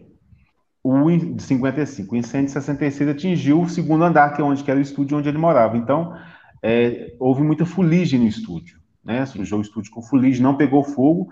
Pegou fogo, na verdade, foi na pirâmide, naquele equipamento que. É, porque o estúdio era de, tinha, tinha um estúdio tinha uma varanda é, lateral que parecia que ficava uma mesa com, com biscoitos, pães, cerveja, né? Uhum. Que hoje era um é. cervejeiro. Tomar uma cerveja, e quem já fez isso aí? Tomar uma Heinekenzinha depois fazer um reforme básico. Básico. Monstro, Aumenta a caloria. Monstro é, aí, é, e tinha esse equipamento, né, chamado Pirâmide, né, Jay Grimes é, é, é relatou da, existência desse aparelho, desse equipamento, só que não há registros, então, e parece que essa pirâmide utilizava, era no estúdio, a gente não sabe como é que funciona, e colocava essa, ia para essa varanda, era, era, um equipamento móvel, né? Quem utilizar, utilizava dentro do estúdio, utilizar, colocava nessa varandinha. E nesse incêndio de 66, na, na, essa varanda pegou fogo e queimou essa pirâmide, né? Queimou esse equipamento pirâmide e algumas coisas só. Então foi só na área externa do estúdio, muita fuligem no estúdio. Aí há relatos que Joseph inalou fumaça, né? Alguma coisa assim que é, piorou né, o, seu, o seu enfisema pulmonar. É, isso é engraçado do, da história do, da pirâmide que a gente perguntou, eu perguntei ao Sean Gallagher quando a gente entrevistou ele, e ele não há registro, foi né? falar nisso. Ele falou, é. ele tinha ouvido falar naquele dia, né? Ele falou, acho que eu ouvi, eu só ouvi falar você agora. Acho que não tem registro daquilo, né? Não tem nem foto daquilo. Não, era da biografia justamente do Javier, né? É o Javier que cita, né, sobre essa pirâmide. E essa história Olha, de morrer? Essa pergunta do Jackson, dessa história de. Grande inventar, Jackson! Inventar de morrer no incêndio. Será que foi por emoção? Acho que foi muita coisa. Se tornou não. folclore. Não. Eu acho que é o telefone sem fio. É. Uhum. Eu acho que é aquela coisa do freio de mão virou freio Damião lá na frente. Eu acho que cada um que uma história. E a história foi se distorcendo. É. Eu acho que uhum. por aí, Jackson. Eu sinceramente acho. Eu não, eu não lembro, eu acredito que no material do PMA, um antigo, porque eu tenho um material antigo do PMA e, e tenho, eu comprei, né, recentemente, um material em português já do PMA, eu tenho. E realmente eu lembro que quando eu li pelo, por esse manual, um é diferente do outro, parte histórica. Uhum. Mas a Mary Bow, que participou do PMA, eu participo ainda, acredito, ela eh, tem um relato dela, não é de hoje não, que ela fala que Pilatos não morreu no incêndio. Morreu em decorrência do incêndio porque ficou com enfisema pulmonar. Uhum. Então não sei se no PMA se, se rolava essa história. Mas eu acho que é muito o, o disse-me disse. Sim. Muita coisa tinha disse-me disse, né? E o próprio Joseph Pilatos fazia questão de nem desmentir algumas coisas ou aumentar em relação é, às datas Uhum. Né, Javier relata na sua biografia aí, que Joseph internou né, dia 27 de setembro. Uhum. É, John Steele já disse que ele internou dia 6 de outubro, né? A, a morte dele foi dia 9 de outubro. Então, é, John Steele disse que ele ficou internado só três dias. E Javier disse que ele ficou internado aí 12, 13 dias. Uhum. Né? Pra, antes de falecer. Então. É, Alisson, aquela história porque eu fiquei assim para perguntar para John Steele naquele dia e acabou que eu não perguntei. É, porque também tinha 50 milhões de perguntas para fazer. Aquela história de que Pilates, no leito de morte, falou que nunca tomou aspirina na vida, etc. Quando John Steele comentou sobre né, o processo de morte no livro, ele em momento nenhum fala essa frase, não, porque seria uma coisa célebre para falar né, no livro. Hum. Então comenta sobre isso. Tu sabe de onde surgiu essa história ou, esse, ou essa frase exatamente? Se é do John Steele?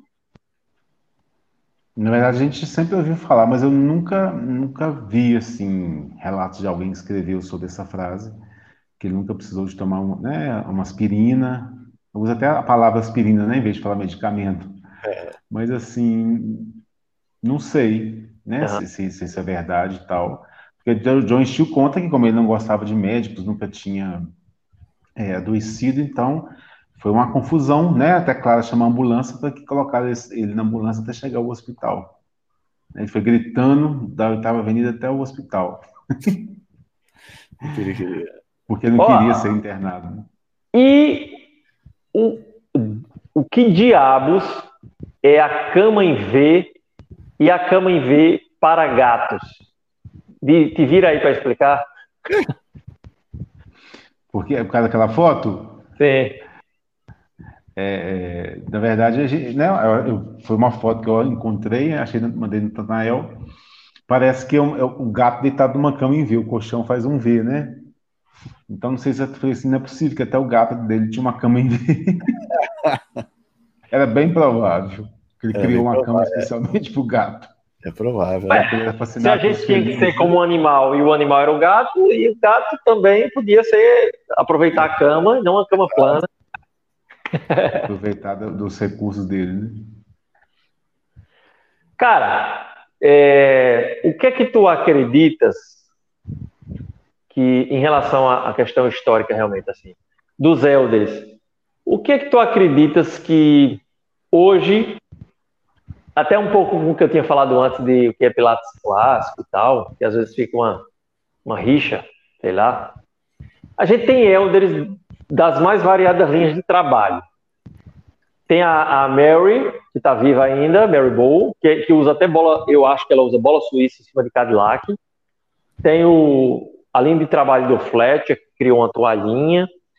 Tem a linha do Jay, que funciona como ginásio. Isso é um negócio legal de falar, de ginásio e estúdio, a diferença. Uhum. E a, a Romana, que aí tem a coisa né, padronizou-se depois, talvez, não sei, essa coisa mais formato de aula, que é um professor guia. Fora a Eve Gentry, que tem uma coisa parece mais até científica, né, pelo que a gente fez a, a live com Demarcondes. Por que então um seria mais clássico do que o outro? Porque seria mais próximo de Joe, mesmo misturando algumas coisas e criando outras? Então, para você aí, qual é o Elder que talvez siga a linha de raciocínio mais parecida com a de Joseph? Na verdade, eu penso o seguinte: cada um recebeu né, o método de forma é, diferente, né, individualizada. Né, e eles foram repassando é, é, é essa, essa sensação, esse aprendizado né, para frente. Então, cada um recebeu, é, experimentou no seu corpo, né, é, a Ivy de um jeito, a Romana de outro, o John Fletcher de outro. Então, e eles foram é, é, é, construindo né, esse pensamento do que era contologia e foram repassando. É, é, Veja-se mais próximo né, do que a gente vê, né, vídeos e fotos, a romana é a mais próxima do que do que do que é encontrado, né, é evidenciado em documentos e fotos e vídeos. Tu acha que mais próximo do que o trabalho de Jay? Na, na, verdade, é uma briga muito grande. Né? Eu estava conversando com a Carolina outro dia. Eles não reconhecem o Jay nos Estados Unidos como, como um elder. Né? Ele também tem um trabalho muito, muito, muito próximo mesmo, né? É, é, é ao, ao, ao, original, o, o, o, que Joseph fazia. Né? Mas, então, muito, na verdade... uma história de que muitos, no início, quando o Joe ainda era vivo, quando as pessoas foram abrir o seu estúdio, pediam permissão para ele, algo assim. Não tinha coisa dessa? É, Aí, aí a Carola abriu, né? Aí as pessoas não botavam o nome de Pilates, não é isso? É a primeira a abrir um estúdio, né? A primeira mulher a abrir um estúdio. Se você for pensar, o primeiro homem foi o Fred, uhum. né? Abriu um estúdio em 31. É, a Carola abriu o estúdio em, 40, em 58, ela ficou 10 anos com ele, e foi com permissão dele, porque quem conseguiu os equipamentos para o estúdio dela foi ele. E aí, então, tanto que eu acho que cada quando eles abriram seu estúdio, acabaram colocando um pouco do, de alguma do coisa, de, de, uma experiência, de um trabalho, sim, uma, sim. uma visão um pouco diferente de alguma coisa, então acabaram fazendo esse trabalho mais pessoal, né? Sim, né? O, a experiência que você tem, a experiência que eu tenho, o, a Natanael tem, cada um tem uma experiência diferente, então foi passando essa experiência para frente. De repente, agora eu vou abrir é. o meu estúdio aqui, eu vou colocar isso aqui agora. Uhum. A Deus me ensinou esse exercício. Natanael ensinou outro exercício diferente, né? Então, assim, eu acho que foi mais ou menos isso que aconteceu, né? O que vem, o que, mas é justamente essa briga ainda, né? O que é, o que não é, o que é mais próximo, o que não é. Mas é, em relação a nome, né, ao, utilizar uhum. é, contologia, utilizar esse sistema, alguma, ele tinha algumas restrições com alguns. Uhum. Né? Então, e depois então da morte dele que isso ficou mais evidente, né? De quem poderia usar o, o nome Pilates. Sim. Né? Porque na segunda fundação ele deu, deu consentimento de usar o nome dele como método Pilates. Uhum. Diga. Método Pilates? Uhum. E Pilatismo? Em que momento? A gente ouve, é, ouve falar isso bem no início, 1930. Alguns clientes, né, alguns alunos chamavam de pilatismo. Pilatismo. De, houve esse relato de, de, em vez de contologia, de pilatismo. Né, e os alunos botavam apelido nos aparelhos, né, igual o Cadillac, né? É, é, que era ostentação quem tivesse um Cadillac quando lançou, né? Então os alunos botavam o nome, de, o nome de, dos equipamentos, então há essa, essas referências. Muito bem. Show. De mudança de nome, de, de algumas coisas, né? E aí, seu Fernando, pergunte mais aí. Alguém tem alguma pergunta do pessoal que está assistindo? eu sei que tem uma galera que está assistindo aí. Estou curtindo. Bem. Porque se for enveredar, bicho, tem muita. Manda bala. Não, tem. Até meia-noite. Coisa demais, assim, coisa de curiosidade, coisa de. É... Vamos lá, deixa eu ver aqui uma, uma legal. Em relação a essa coisa de equipamentos, eu vejo a galera, às vezes, de forma. Ver, ver como são as coisas, né? De uma forma até um pouco, né? Mais ríspida, faz. Ah, Pilates clássico não tem massagem. Não, o cara pega e faz um trabalho de alinhamento corporal, não sei o quê. Não tem massagem. Ok. Mas Pilates tinha um equipamento com nome cama de massagem, que no equipamento tem foto de Pilates, o cara deitado num rolo, parece um uhum. rolo de uhum. espuma, algo do tipo, e Pilates com as mãos nas, nas costas do cara. É, tu já viu algo mais sobre isso?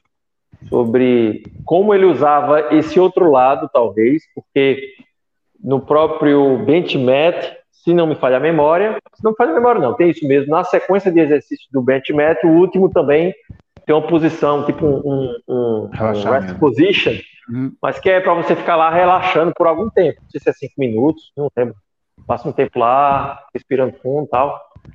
Aí tem a história de usar uma toalha de rosto também morna, enfim, é nesse lado mais zen, tem alguma coisa que tu pode acrescentar aí? tentando buscar aqui nos arquivos, mas não tô vendo. A história da toalha no rosto. Tu viu em algum canto? Da não. toalhinha, toalha morna no rosto, não? Não. Ah, você tem que estudar mais pilatismo. Ah. É, eu já vi isso. Já teve, algum, não, vi... teve algum, alguém na live que falou algo a respeito, né? É, alguém é. me comentou, mas eu, eu até já vi num vídeo de Brett Howard dando aula de Spine Corrector. E no final ele diz, ah, Joseph Pilates pegava, botava no rosto, no final para relaxar. Acho que foi no Pilates. Eu não sei se tem a ver com Bentimet, talvez. Aí... esses cinco últimos minutos, é, pode, pode ser que seja. Acho que tem no A gente não fala muito da escova, né? Que é muito comum, né? Tanto a escovação a banheiro, quanto né? a escovação no banho, é. Uhum. Uma coisa que Aí a gente perguntou John Hill, ele. É. Ele. Não, tomando banho, sim, agora seco. Uhum. É uma loucura, né, esse negócio, cara. É, é por isso que eu fico pensando, como é que o cara é dono da verdade? Alguém pode dizer 100%, né? Você tem... Com questão ao, ao, ao, livro, até a Juliana colocou que o que a gente tem de mais concreto são os livros que ele deixou, né? É, ele tinha alguma, algum outro livro de equipamentos, cara? Alguma coisa que você leu no relato que ele tinha a ideia de fazer algum livro sobre os equipamentos? Não, nada disso. Porque a gente tem aquele livro do, do Contrologia, né? Que ele está no Reforma, né? Que, aliás, tem, é, é muito louco ali. E não uhum. tinha nada, nenhum relato ali que ele queria fazer um livro, um outro livro de. Ensinando, né? De aparelho, não, né? Era uhum. só realmente. Era não. Um folheto de exercícios, assim, como se fosse um mini manual. Isso sim. O Bad Nielsen foi um, né? Foi, foi, foi o último. A última patente, ele fez uma propaganda muito grande dele então, ele fez uma, uma, uma sequência, né, que ele vendia ele com, com um livretozinho de exercícios. Para quem não conhece, o Beverly é o quê? É aquela cama em V, a última, né? Ah, porque ele fez a criação da cama em V, ela não, não deu muito certo, principalmente para quem era casal, né? Não tem como duas pessoas dormirem naquela cama. É então ele, ele refez aquela cama 15 anos depois, né, em 48, e colocou aí colocou aquela, aquela haste de, de, de, de metal para poder é, acoplar molas para alças de pé de mão. Uhum. Pesava 22 quilos, né? Era de alumínio, você dobrava e carregava. Você leva, você meio que desmontava ela e transportava para onde você queria. Então ele fez uma propaganda muito grande em cima dessa. dessa, dessa e o Reformer Júnior? O Reformer Júnior, isso que eu já ia falar. Ele, ele, ele construía é, equipamentos para alunos. Uhum. Né? Se você morasse muito longe do estúdio, não teria como frequentar o estúdio duas, três vezes por semana. Então ele construía, né? E ele é, é, ia na sua casa montar e ensinar a usar, como é. usá-lo. Logicamente que você teria que ter sido aluno, você já teria que ter contato é, com o equipamento. Você não poderia ter, é, é, não conhecer, né? Não, não praticar uhum. conteologia e comprar o equipamento. E de quebra ele dá, tinha um livreto, né? Com uma sequência de exercícios por exemplo, reforma, ele montava reforma na sua casa, ensinava, devia repassar com você aquele livreto que ele vendia e, é, e era seu. Né? Mas, assim, pessoas que não tinham conhecimento ou não queriam, ou, que Algo queriam... mais ou menos assim. É, é. Isso. Uhum. Isso em formato de, liv de livreto, né? Isso é muito é legal. Isso, um livreto. É um livreto para você praticar a sequência, né? Ele, ele, ele vendia esses equipamentos, principalmente que ele montava na casa dos clientes. Cara, e... passava final de semana lá. Diga. É, no livro do, do John Steele, ele fala, tanto assim, a gente fala muito de as cadeiras de pilates, a Vunda e etc, a Vunda, a Vunda. Mas no livro do John Steele, ou foi no livro, ou ele só falou na live, que Vunda ele só viu na casa de pilates. Não foi isso? Tipo, no, no entorno da mesa tinha a, as uhum. bundas e que não tinha aquilo no estúdio. É isso? Ou... É, eu, eu, eu, cheguei a ler isso, alguma coisa parecida assim também. Mas há relatos que é, é, é, é John Steele chegou em 66, não em 64 no estúdio, né? Ele pegou o último ano vivo, da, né? Joseph vivo no estúdio. Então, porque naqueles livros de registros, né? Por isso que as pessoas não deixavam de se registrar sua entrada no estúdio, só achou um registro dele de 66. Uhum. Mas ele relata, né, no, no seu livro, na, na, na, na e, deu quatro anos. Né? lives que ele fala que ele é, ele ficou com o Joseph praticamente quase quatro anos, convivendo com ele, virou amigo da família, né? Sim. Ele frequentava e que justamente as cadeiras da casa, a mobília, era tudo, as cadeiras eram a Vunda, a, a cama era, era, era a Vibed, a, a, as poltronas era a Chair, a primeira que ele criou né? Uhum. Que, que, em 1930, aquela primeira patente que parece aquela poltrona do vovô. Uhum. A gente observar nas fotos da revista Life, a gente observa aquela cadeira no estúdio que ele criou, que é uma cadeira para exercício, né? Ele falava que a, as poltronas, sofás, cadeiras e camas, elas não é, tinham a gente não tinha um relaxamento completo, né? Uhum. Era um descanso meio sem descansar. Então, a gente criou essas mobílias com, com, molas, que além de você ter um relaxamento completo do seu corpo, você poderia se exercitar nas suas criações. Então, e, é... essa, essa, pergunta do, do, Jackson do Bad News, sempre pensando no que ele fazia no Bad News, isso só sabe quem teve aula com o Joseph, né? Uhum. Não deixou nada registrado. Não, ele, é, ele deixou registrada né, a cartilha que ele vendia com, com esse magnesium. Uhum. E tem Mas, vídeos, né? Existem vídeos, até tem, vídeos. Um, tem uma criança do lado. Clara, isso, tem Clara ensinando também, né? Ele, Clara, ensinando uma aluna. Isso. Aquele vídeo de uma criança, né? Ele criou uma, um magnesium para uma criança também. Uhum. Então, ele popularizou muito esse último, essa última patente dele. Né? Ele, ele fez é, é, um marketing muito grande em cima para poder vender. veio agora na minha cabeça uma dúvida que eu sempre tive e, sinceramente, eu não, não lembro de ter lido em algum lugar. A referência em relação à criação do High Barrel. Se tu já viu em algum canto algo que diga, que tem uma noção mais ou menos de quando ele criou o barril grande. Não, nunca achei nenhuma, nenhuma, nenhuma relação ou um escrito, algum documento falando da, da criação. de, né, de datas, de, de por que, que é, ele criou? Para ter noção, é, ou pelo menos de quando foi, ou qual. Porque realmente, quando eu vejo, eu vejo imagens do Pilates na, usando o barril, já é uma coisa um pouco mais na frente. Uhum. Aqueles vídeos de que ano são? Década de 50? Aqueles vídeos que tem uns vídeos de uma hora e tanto, que tá a galera treinando, que tem o Ted Shaw treinando, que é o que aparece uhum. fazendo jumping no. no... Uhum. Eu não, aqueles vídeos não, não sei data, não tem data. Que aí a gente fica né, sem saber qual data para poder né, falar ou, ou, entender a criação, mas não, não tem data, você não sabe que ano que é. Nathaniel falou do High Barrel, o, o, o, o, barril grande, ele veio alguma, tem algum relato de ordem cronológica da criação dos aparelhos? Se o barril grande veio primeiro que o Spine e... Eu acho não, que em relação aos barris, não, não, não, tem nada. Não, não tenho conhecimento de quem, né, quem, quem foi o primeiro ali, quem foi o ovo a galinha, isso não... não Agora aí, aí eu, eu vou no, no... A gente tá falando de pilatismo, eu vou no achismo. É. É, nessas pesquisas procurando é, referências que talvez de, que Pilates pudesse ter de alguns tipos de práticas, quando eu fui procurar sobre os turns, né, uhum. esses clubes de ginástica e tal, que tem relação direta com a cultura física, e ele se colocou já como diretor de centro de cultura física e tal. É, no treinamento de cultura física, principalmente os fisiculturistas. Então, de Eugene Sandro para frente um pouquinho, existem vários modelos de barris para exercitar principalmente a ampliação da caixa torácica, nas ampliações dessa caixa torácica para você fazer aquelas posturas, né? Uhum.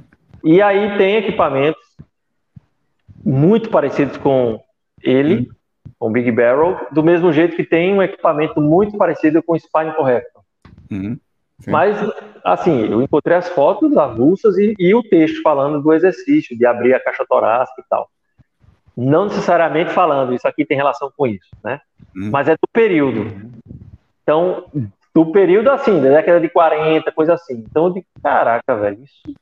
Se a galera treinava, os fisiculturistas treinavam, uhum e tem muita coisa que Pilatos bebeu dessa fonte, será que tem relação? Ou pelo menos ele conhecia e depois ele pensou de uma forma, enfim. Mas você encontra. Pode ser, Natanael, eu tô lembrando agora é que aqueles vídeos pode ser com a data de 1940, porque Ted Shawn chegou no estúdio em 1940. E depois. Ah, o Ted com o esposo, com o namorado. Isso, com Barton. Isso. É, tem os dois no Reforma, tem os dois fazendo match. É, ele chegou em 40 e depois não sei se ele retornou, porque eles brigaram, né? Ficou aquela briga em 40, 43. Joseph ficou três anos sem ir, depois Joseph voltou ao Jacobs. A amizade voltou depois, né? Mas assim, eu não sei se ele retornou ao estúdio. Então, aqueles vídeos devem, devem ser da data de 1940, 41 máximo. E cara, você falou um negócio legal. Essa, essa coisa que tem é, que Alisson comentou aí, que, tem um vídeo tal, do hum. Matt, com certeza vocês já viram na internet, de uns dois anos para cá esse vídeo surgiu, mais forte aí, e são dois caras treinando o Matt. Um hum. colchão bem grossão, assim. Um uhum. colchão bem grossão. E tem um momento nesse vídeo que aparece a cara de uma pessoa, tipo, como se fosse orientando. E ele está incluído nos documentos do Joseph.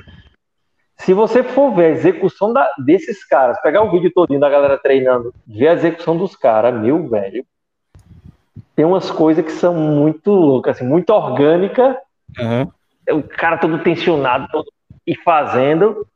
E, e se você for pensar, o cara tá fazendo. É um vídeo que deve ter custado uma nota para gravar. Então, uhum. assim, aquilo ali.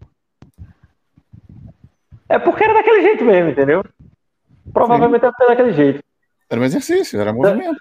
Então, essa coisa do preciosismo, às vezes, do excesso de. Sabe? Uhum. Sua sobrancelha tá alta na foto. Sim, sim, sim. Entendeu? Era muito movimento, não era? Como era foi que. orgânico a coisa, né? Tem uma. Só uma pergunta da Daisy.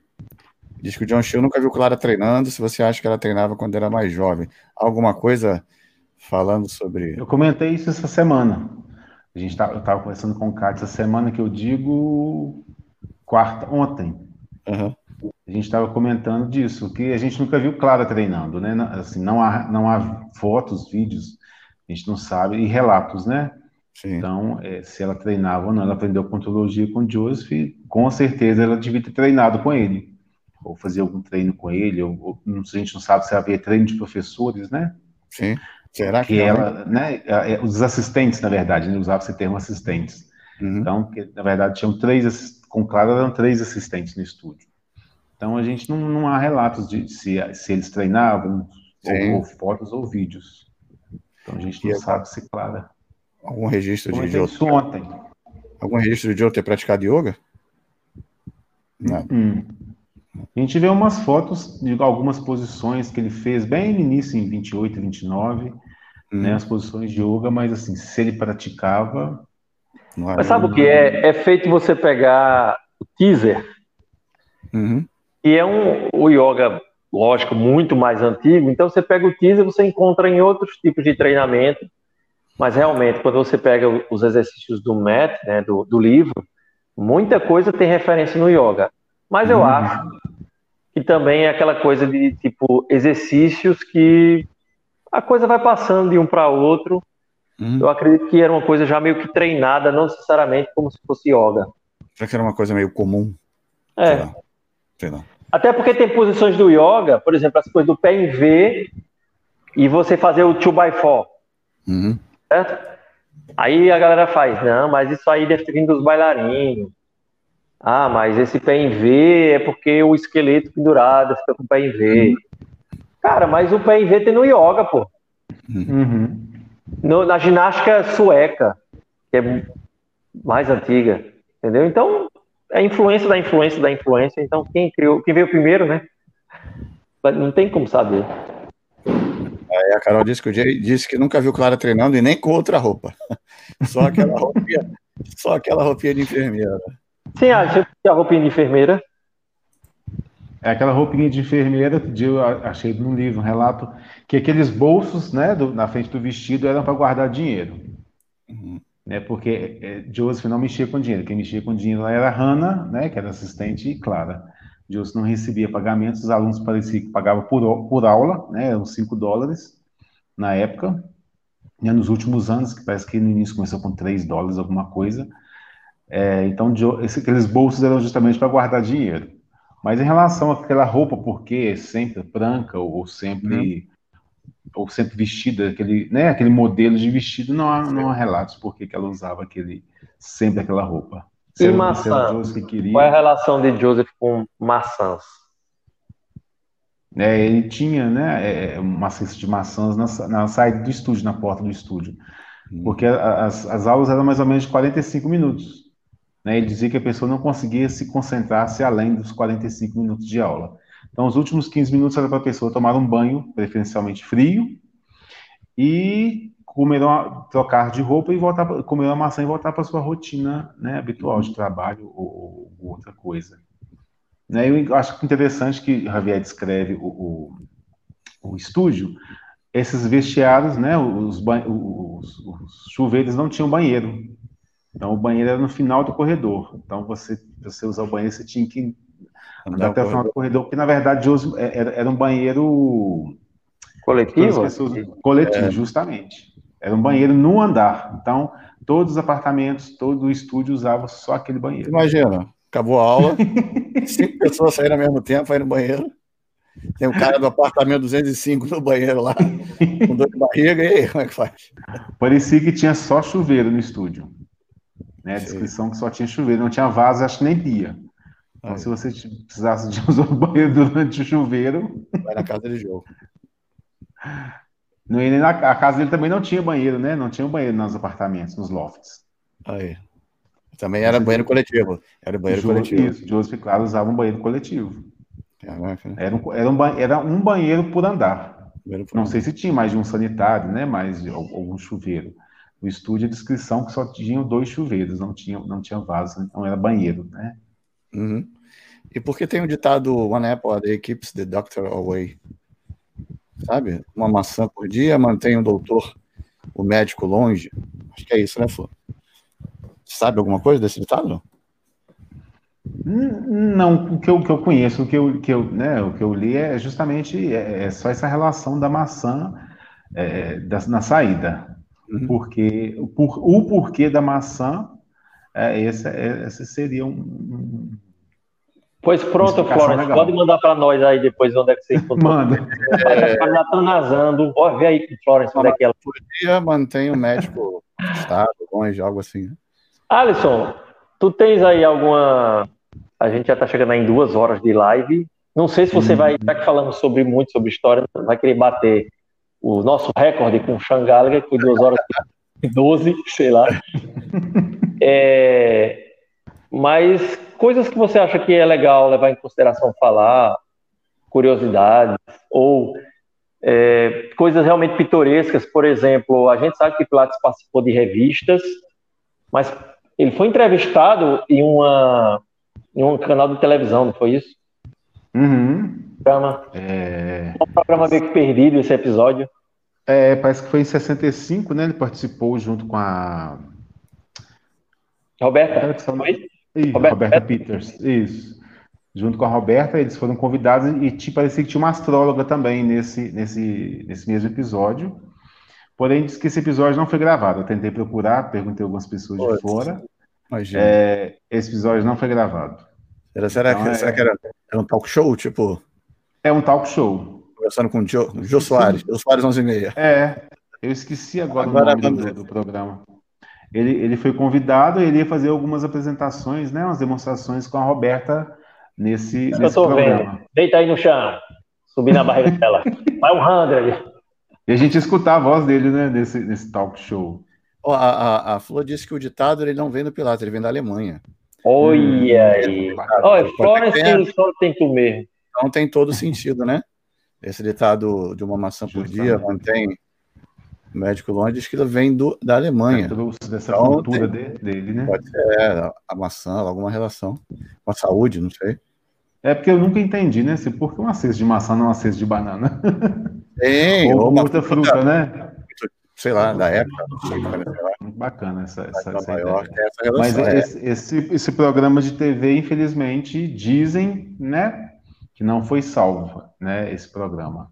E essa astróloga, é interessante a gente ver essa astróloga no meio do programa, porque Joseph, é, nesses livros de registro, né, Javier achou algum, algum gasto, né, ele, ele, ele, nesse livro de registro tinha gastos, é, as despesas que ele tinha de, de casa, do estúdio, né, muitas coisas, ele anotava tudo e tinha despesa com astrólogos. Né? Joseph frequentava alguns astrólogos em Nova York, então tinha é, despesa a com ciência da astrologia. Sim. A ciência da astrologia. Alguns astrólogos, tarólogos, Joseph era, era, era fã disso também. Né? Fora o magnetismo, os livros que foram encontrados, né? Sexualidade, ele, ele frequentava alguns interessante, astrólogos. né? Pilates e sua eu acho que ele era meio maníacozinho, né? Sua relação, assim, com os exercícios que tem relação com. Se, se, ele faz um link com os animais tão forte, então tem como fazer com a sexualidade, né? Uhum. uhum. Já que é uma, um instinto tão primitivo. Uhum. Muito bem, muito bem. Então a viagem dele a Cuba, ele foi a Cuba em, não sei se foi 55, ele foi sozinho e é, essa viagem a Cuba parece que ele foi numa praia de nudismo ele tinha endereços de, de, de, de, de nudismo, turismo de Cuba nesse livro de registro, ele fez essa viagem sem Clara, então suspeita-se que ele foi para esses locais tá em Cuba. Safadinho. Em Havana, né?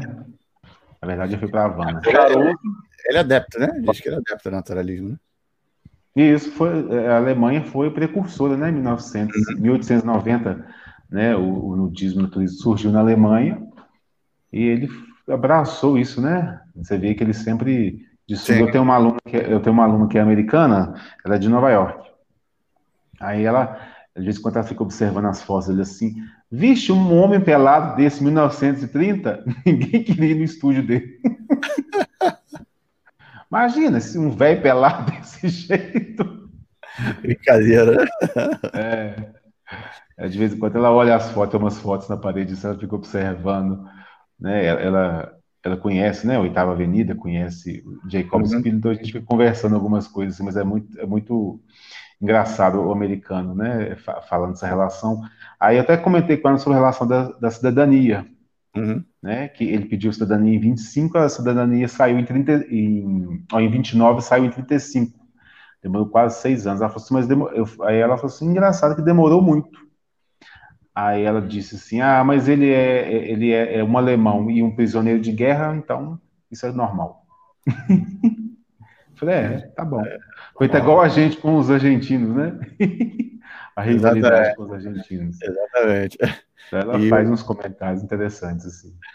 E com a. E, isso para a gente chegar na, na, nossa parte final, Alisson, depois da morte de, de Joe, é, por que, que você acha que o, o, o método perdurou, cara, depois da morte dele? Porque a gente, falando com o John Steele, ele falou que o estúdio quase fechou, acho que duas ou três vezes, não, não uhum. lembro, mas perdurou. É, ele diz até que muito foi por, por causa do próprio método, né? Acho que o método era tão forte que ele conseguiu sobreviver. Resistiu, né? É, resistiu por ser um método mesmo um, é, excepcional, né? Para você, uhum. por que, que você uhum. Para você, por que, você acha que ele que o método perdurou assim? depois da morte dele, e ele tendo, ele tendo sido tão centralizador, né? Uhum. Foi, uma, foi uma briga muito grande, principalmente na, na, na, segunda fundação, né? Que ele queria democratizar o método, mas depois ele não queria. Uhum. Né? As pessoas vão roubar o meu método, vão roubar o que eu criei, minha criação. É, eu penso que é, é, é esse sucesso que a gente tem hoje é devido aos elders, uhum. né? Que perpetuaram, mesmo, né? A Romana tem dificuldades, teve que vender o estúdio, né? e na verdade o estúdio desaparece em, em 89. Uhum. Na verdade, hoje criou também uma filial, né? Em Bendels tinha uma filial, ele criou a filial em 65. Era uma filial que era um pouco mais caro, os preços das aulas nesse, nesse estúdio, e era exclusivamente para mulheres. Então, Quem departamento, dava, sabe? A Dolores Corey, que foi a professora, e em 73 a Dolores sumiu do mapa. Né? O estúdio chegou, o estúdio estava fechado, e a Kate Grant foi é, convidada a substituí-la. A Kate Grant ficou até em 83, quando ela foi convidada para dar aula na Universidade de Nova York. Então, esse estúdio do Bendels fechou em 83, né? E, na verdade, o estúdio original parece que foi 89. Uhum. Depois que a Romana vendeu para os seus dois alunos, né? Venderam, venderam. Aí fechou em 89, é, é, o estúdio é o original, né? Patas. Oi? É Hoje é um estúdio chamado Rolates, Rolates, algo do tipo. Isso, é o estúdio da Roberta, né? O estúdio funciona é, no local do estúdio de Joseph. Eu fiquei sabendo que é no estúdio parecia que tinha duas escolas de dança, dois espaços lá. Parece que o estúdio dela não, não, não sei se alguém souber informar, diz que não é no mesmo local, é do lado. Hum. Que onde que é o estúdio ah, de Joseph então, hoje está vazio. Se fosse ela tocava fogo, aí via. Para mim, pra, eu sempre achei que fosse no mesmo local. É. Funciona desde 2005 esse estúdio lá. Uhum. Aí alguém me disse alguns dias que, que o estúdio dela não fica no, no local original, na sala. Do, do, na sala do lado. É. Uhum. Eu fiquei até espantado, porque eu sempre achei que fosse na mesma sala né, do, do estúdio. Mas respondendo a Fernanda, eu acho que foram os Elders, né? Flat, é, é, é, a Carola e, e a Ive uhum e, e cada um foi né, é, levando o método. Né, a Ivy foi para Santa Fé, o, o Von Flat para Beverly Hills, então foi disseminando no método, né? E, chegou até nós. Uhum. Graças a Deus aí, mas é, eu, eu penso que seja né, a, a, com auxílio deles. Né? Lógico, a força que o método tem, né, que, que o sistema que ele criou tem, e, mas é, é através deles né, dos elders, desses sete principais aí, eu, a gente conhece que o método continuou. Eu, sinceramente, botaria na conta a obra do acaso. Ah. Uhum, também. Porque teve vários grandes métodos de exercício muito parecidos e que não vingaram. O que, que acontece? Por exemplo, o do, do Sandon, que tinha livros e livros e que ele já tinha todo uma, um... Nove livros, Sandon. Um marketing. Você não, acha que é, você, não, você não acha que é por isso que não vingou? Porque tinha muitas regras, de repente. É. É, não sei. Não, tanto é, é que o Joseph. Livro, muitas regras, ó. A, a, capítulo 1, parágrafo 1, 2, 3, 4, 5, 6, 6, 6 dedo para. Você acha que o método vingou mais por, Que ficou mais Não, livre. Mas, mas assim, se você pegar a história, pelo menos segundo John Steele, o método quase vai pro ralo se não fosse ele. Tudo bem que é ele falando da. da né? Aí é a versão dele, quase, né? Quase vai pro ralo. Aí depois quase vai pro ralo o estúdio. Então tem que ter alguém que cuide. Ninguém quis. Romana não quis, depois quis. E já não ia muito bem das pernas quando tiveram a ideia de botar uma filial em algum lugar com alguém que fosse um cara que, ou a pessoa que. E aí chegou o Ron Fletcher, que tinha né, uma visibilidade então, assim, eu digo obra do acaso nesse sentido. Hum. Talvez, se não fosse o Ron Fletcher, talvez fechasse, uhum. manda, sei lá, voltasse a dar aula de balé. É. Então, assim, eu digo obra do acaso nesse sentido, entendeu? Acho que no seu tempo, a, a, não tem como negar a, a Romana formando os professores, né? Uhum. É, é, plantando mais semente em vários lugares. Né? Mas aí eu estou dizendo assim, né? Antes disso, quase o estúdio fecha. Sim, sim, no período antes, né? E, e assim, falando dessa coisa de ter uma energia e tudo mais, o próprio Flat, uh, John Steele fala que pelo perfil como se seguia, não era nada comercial. Então, ia ter uma hora que ia, não era todo mundo que ia seguir aquela linha de raciocínio, você entra, uhum. acaba, sai mudo, Sim. faça sequências se você não souber olhar ali e fale nada. Então, assim, precisava realmente um sangue novo, de um espaço diferente, que foi o que Romana trouxe, né? Uhum. Uhum. É, Romana mudou o estúdio de lugar duas vezes, né? Houve, né? Houve essa necessidade, então. Na verdade, eu estava procurando um local para instalar é, o, o, estúdio, né? Com, com, Porque as academias começaram a, a se melhorar, né? Em Nova York, ar-condicionado. E as pessoas diziam, quando entravam lá, parecia uma caverna do dragão, né?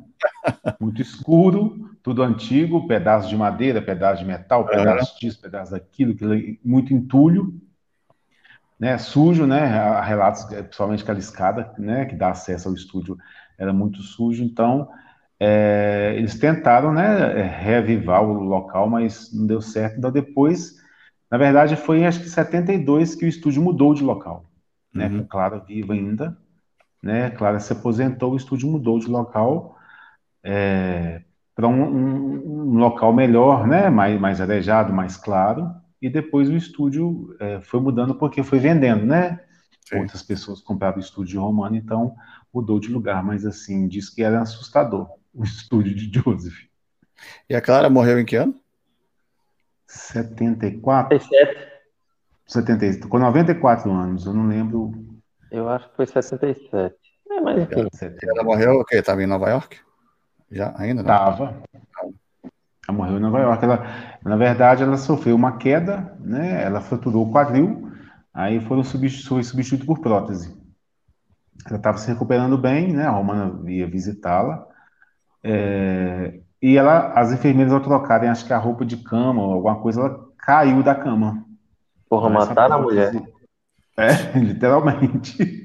Essa prótese infeccionou, né? E, logicamente, infecção generalizada, e ela veio a óbito. Uhum. Eu não estou tentando lembrar, acho que foi maio de 70. Que ano que ela morreu? 77? É, maio de 77. Uhum. Com 94 anos. É. Durou bem, Clara, né? viu, muita coisa, né? Assim, do, dentro do, do, do método, né? Viu método explodir, estúdio fechar e tudo mais, né?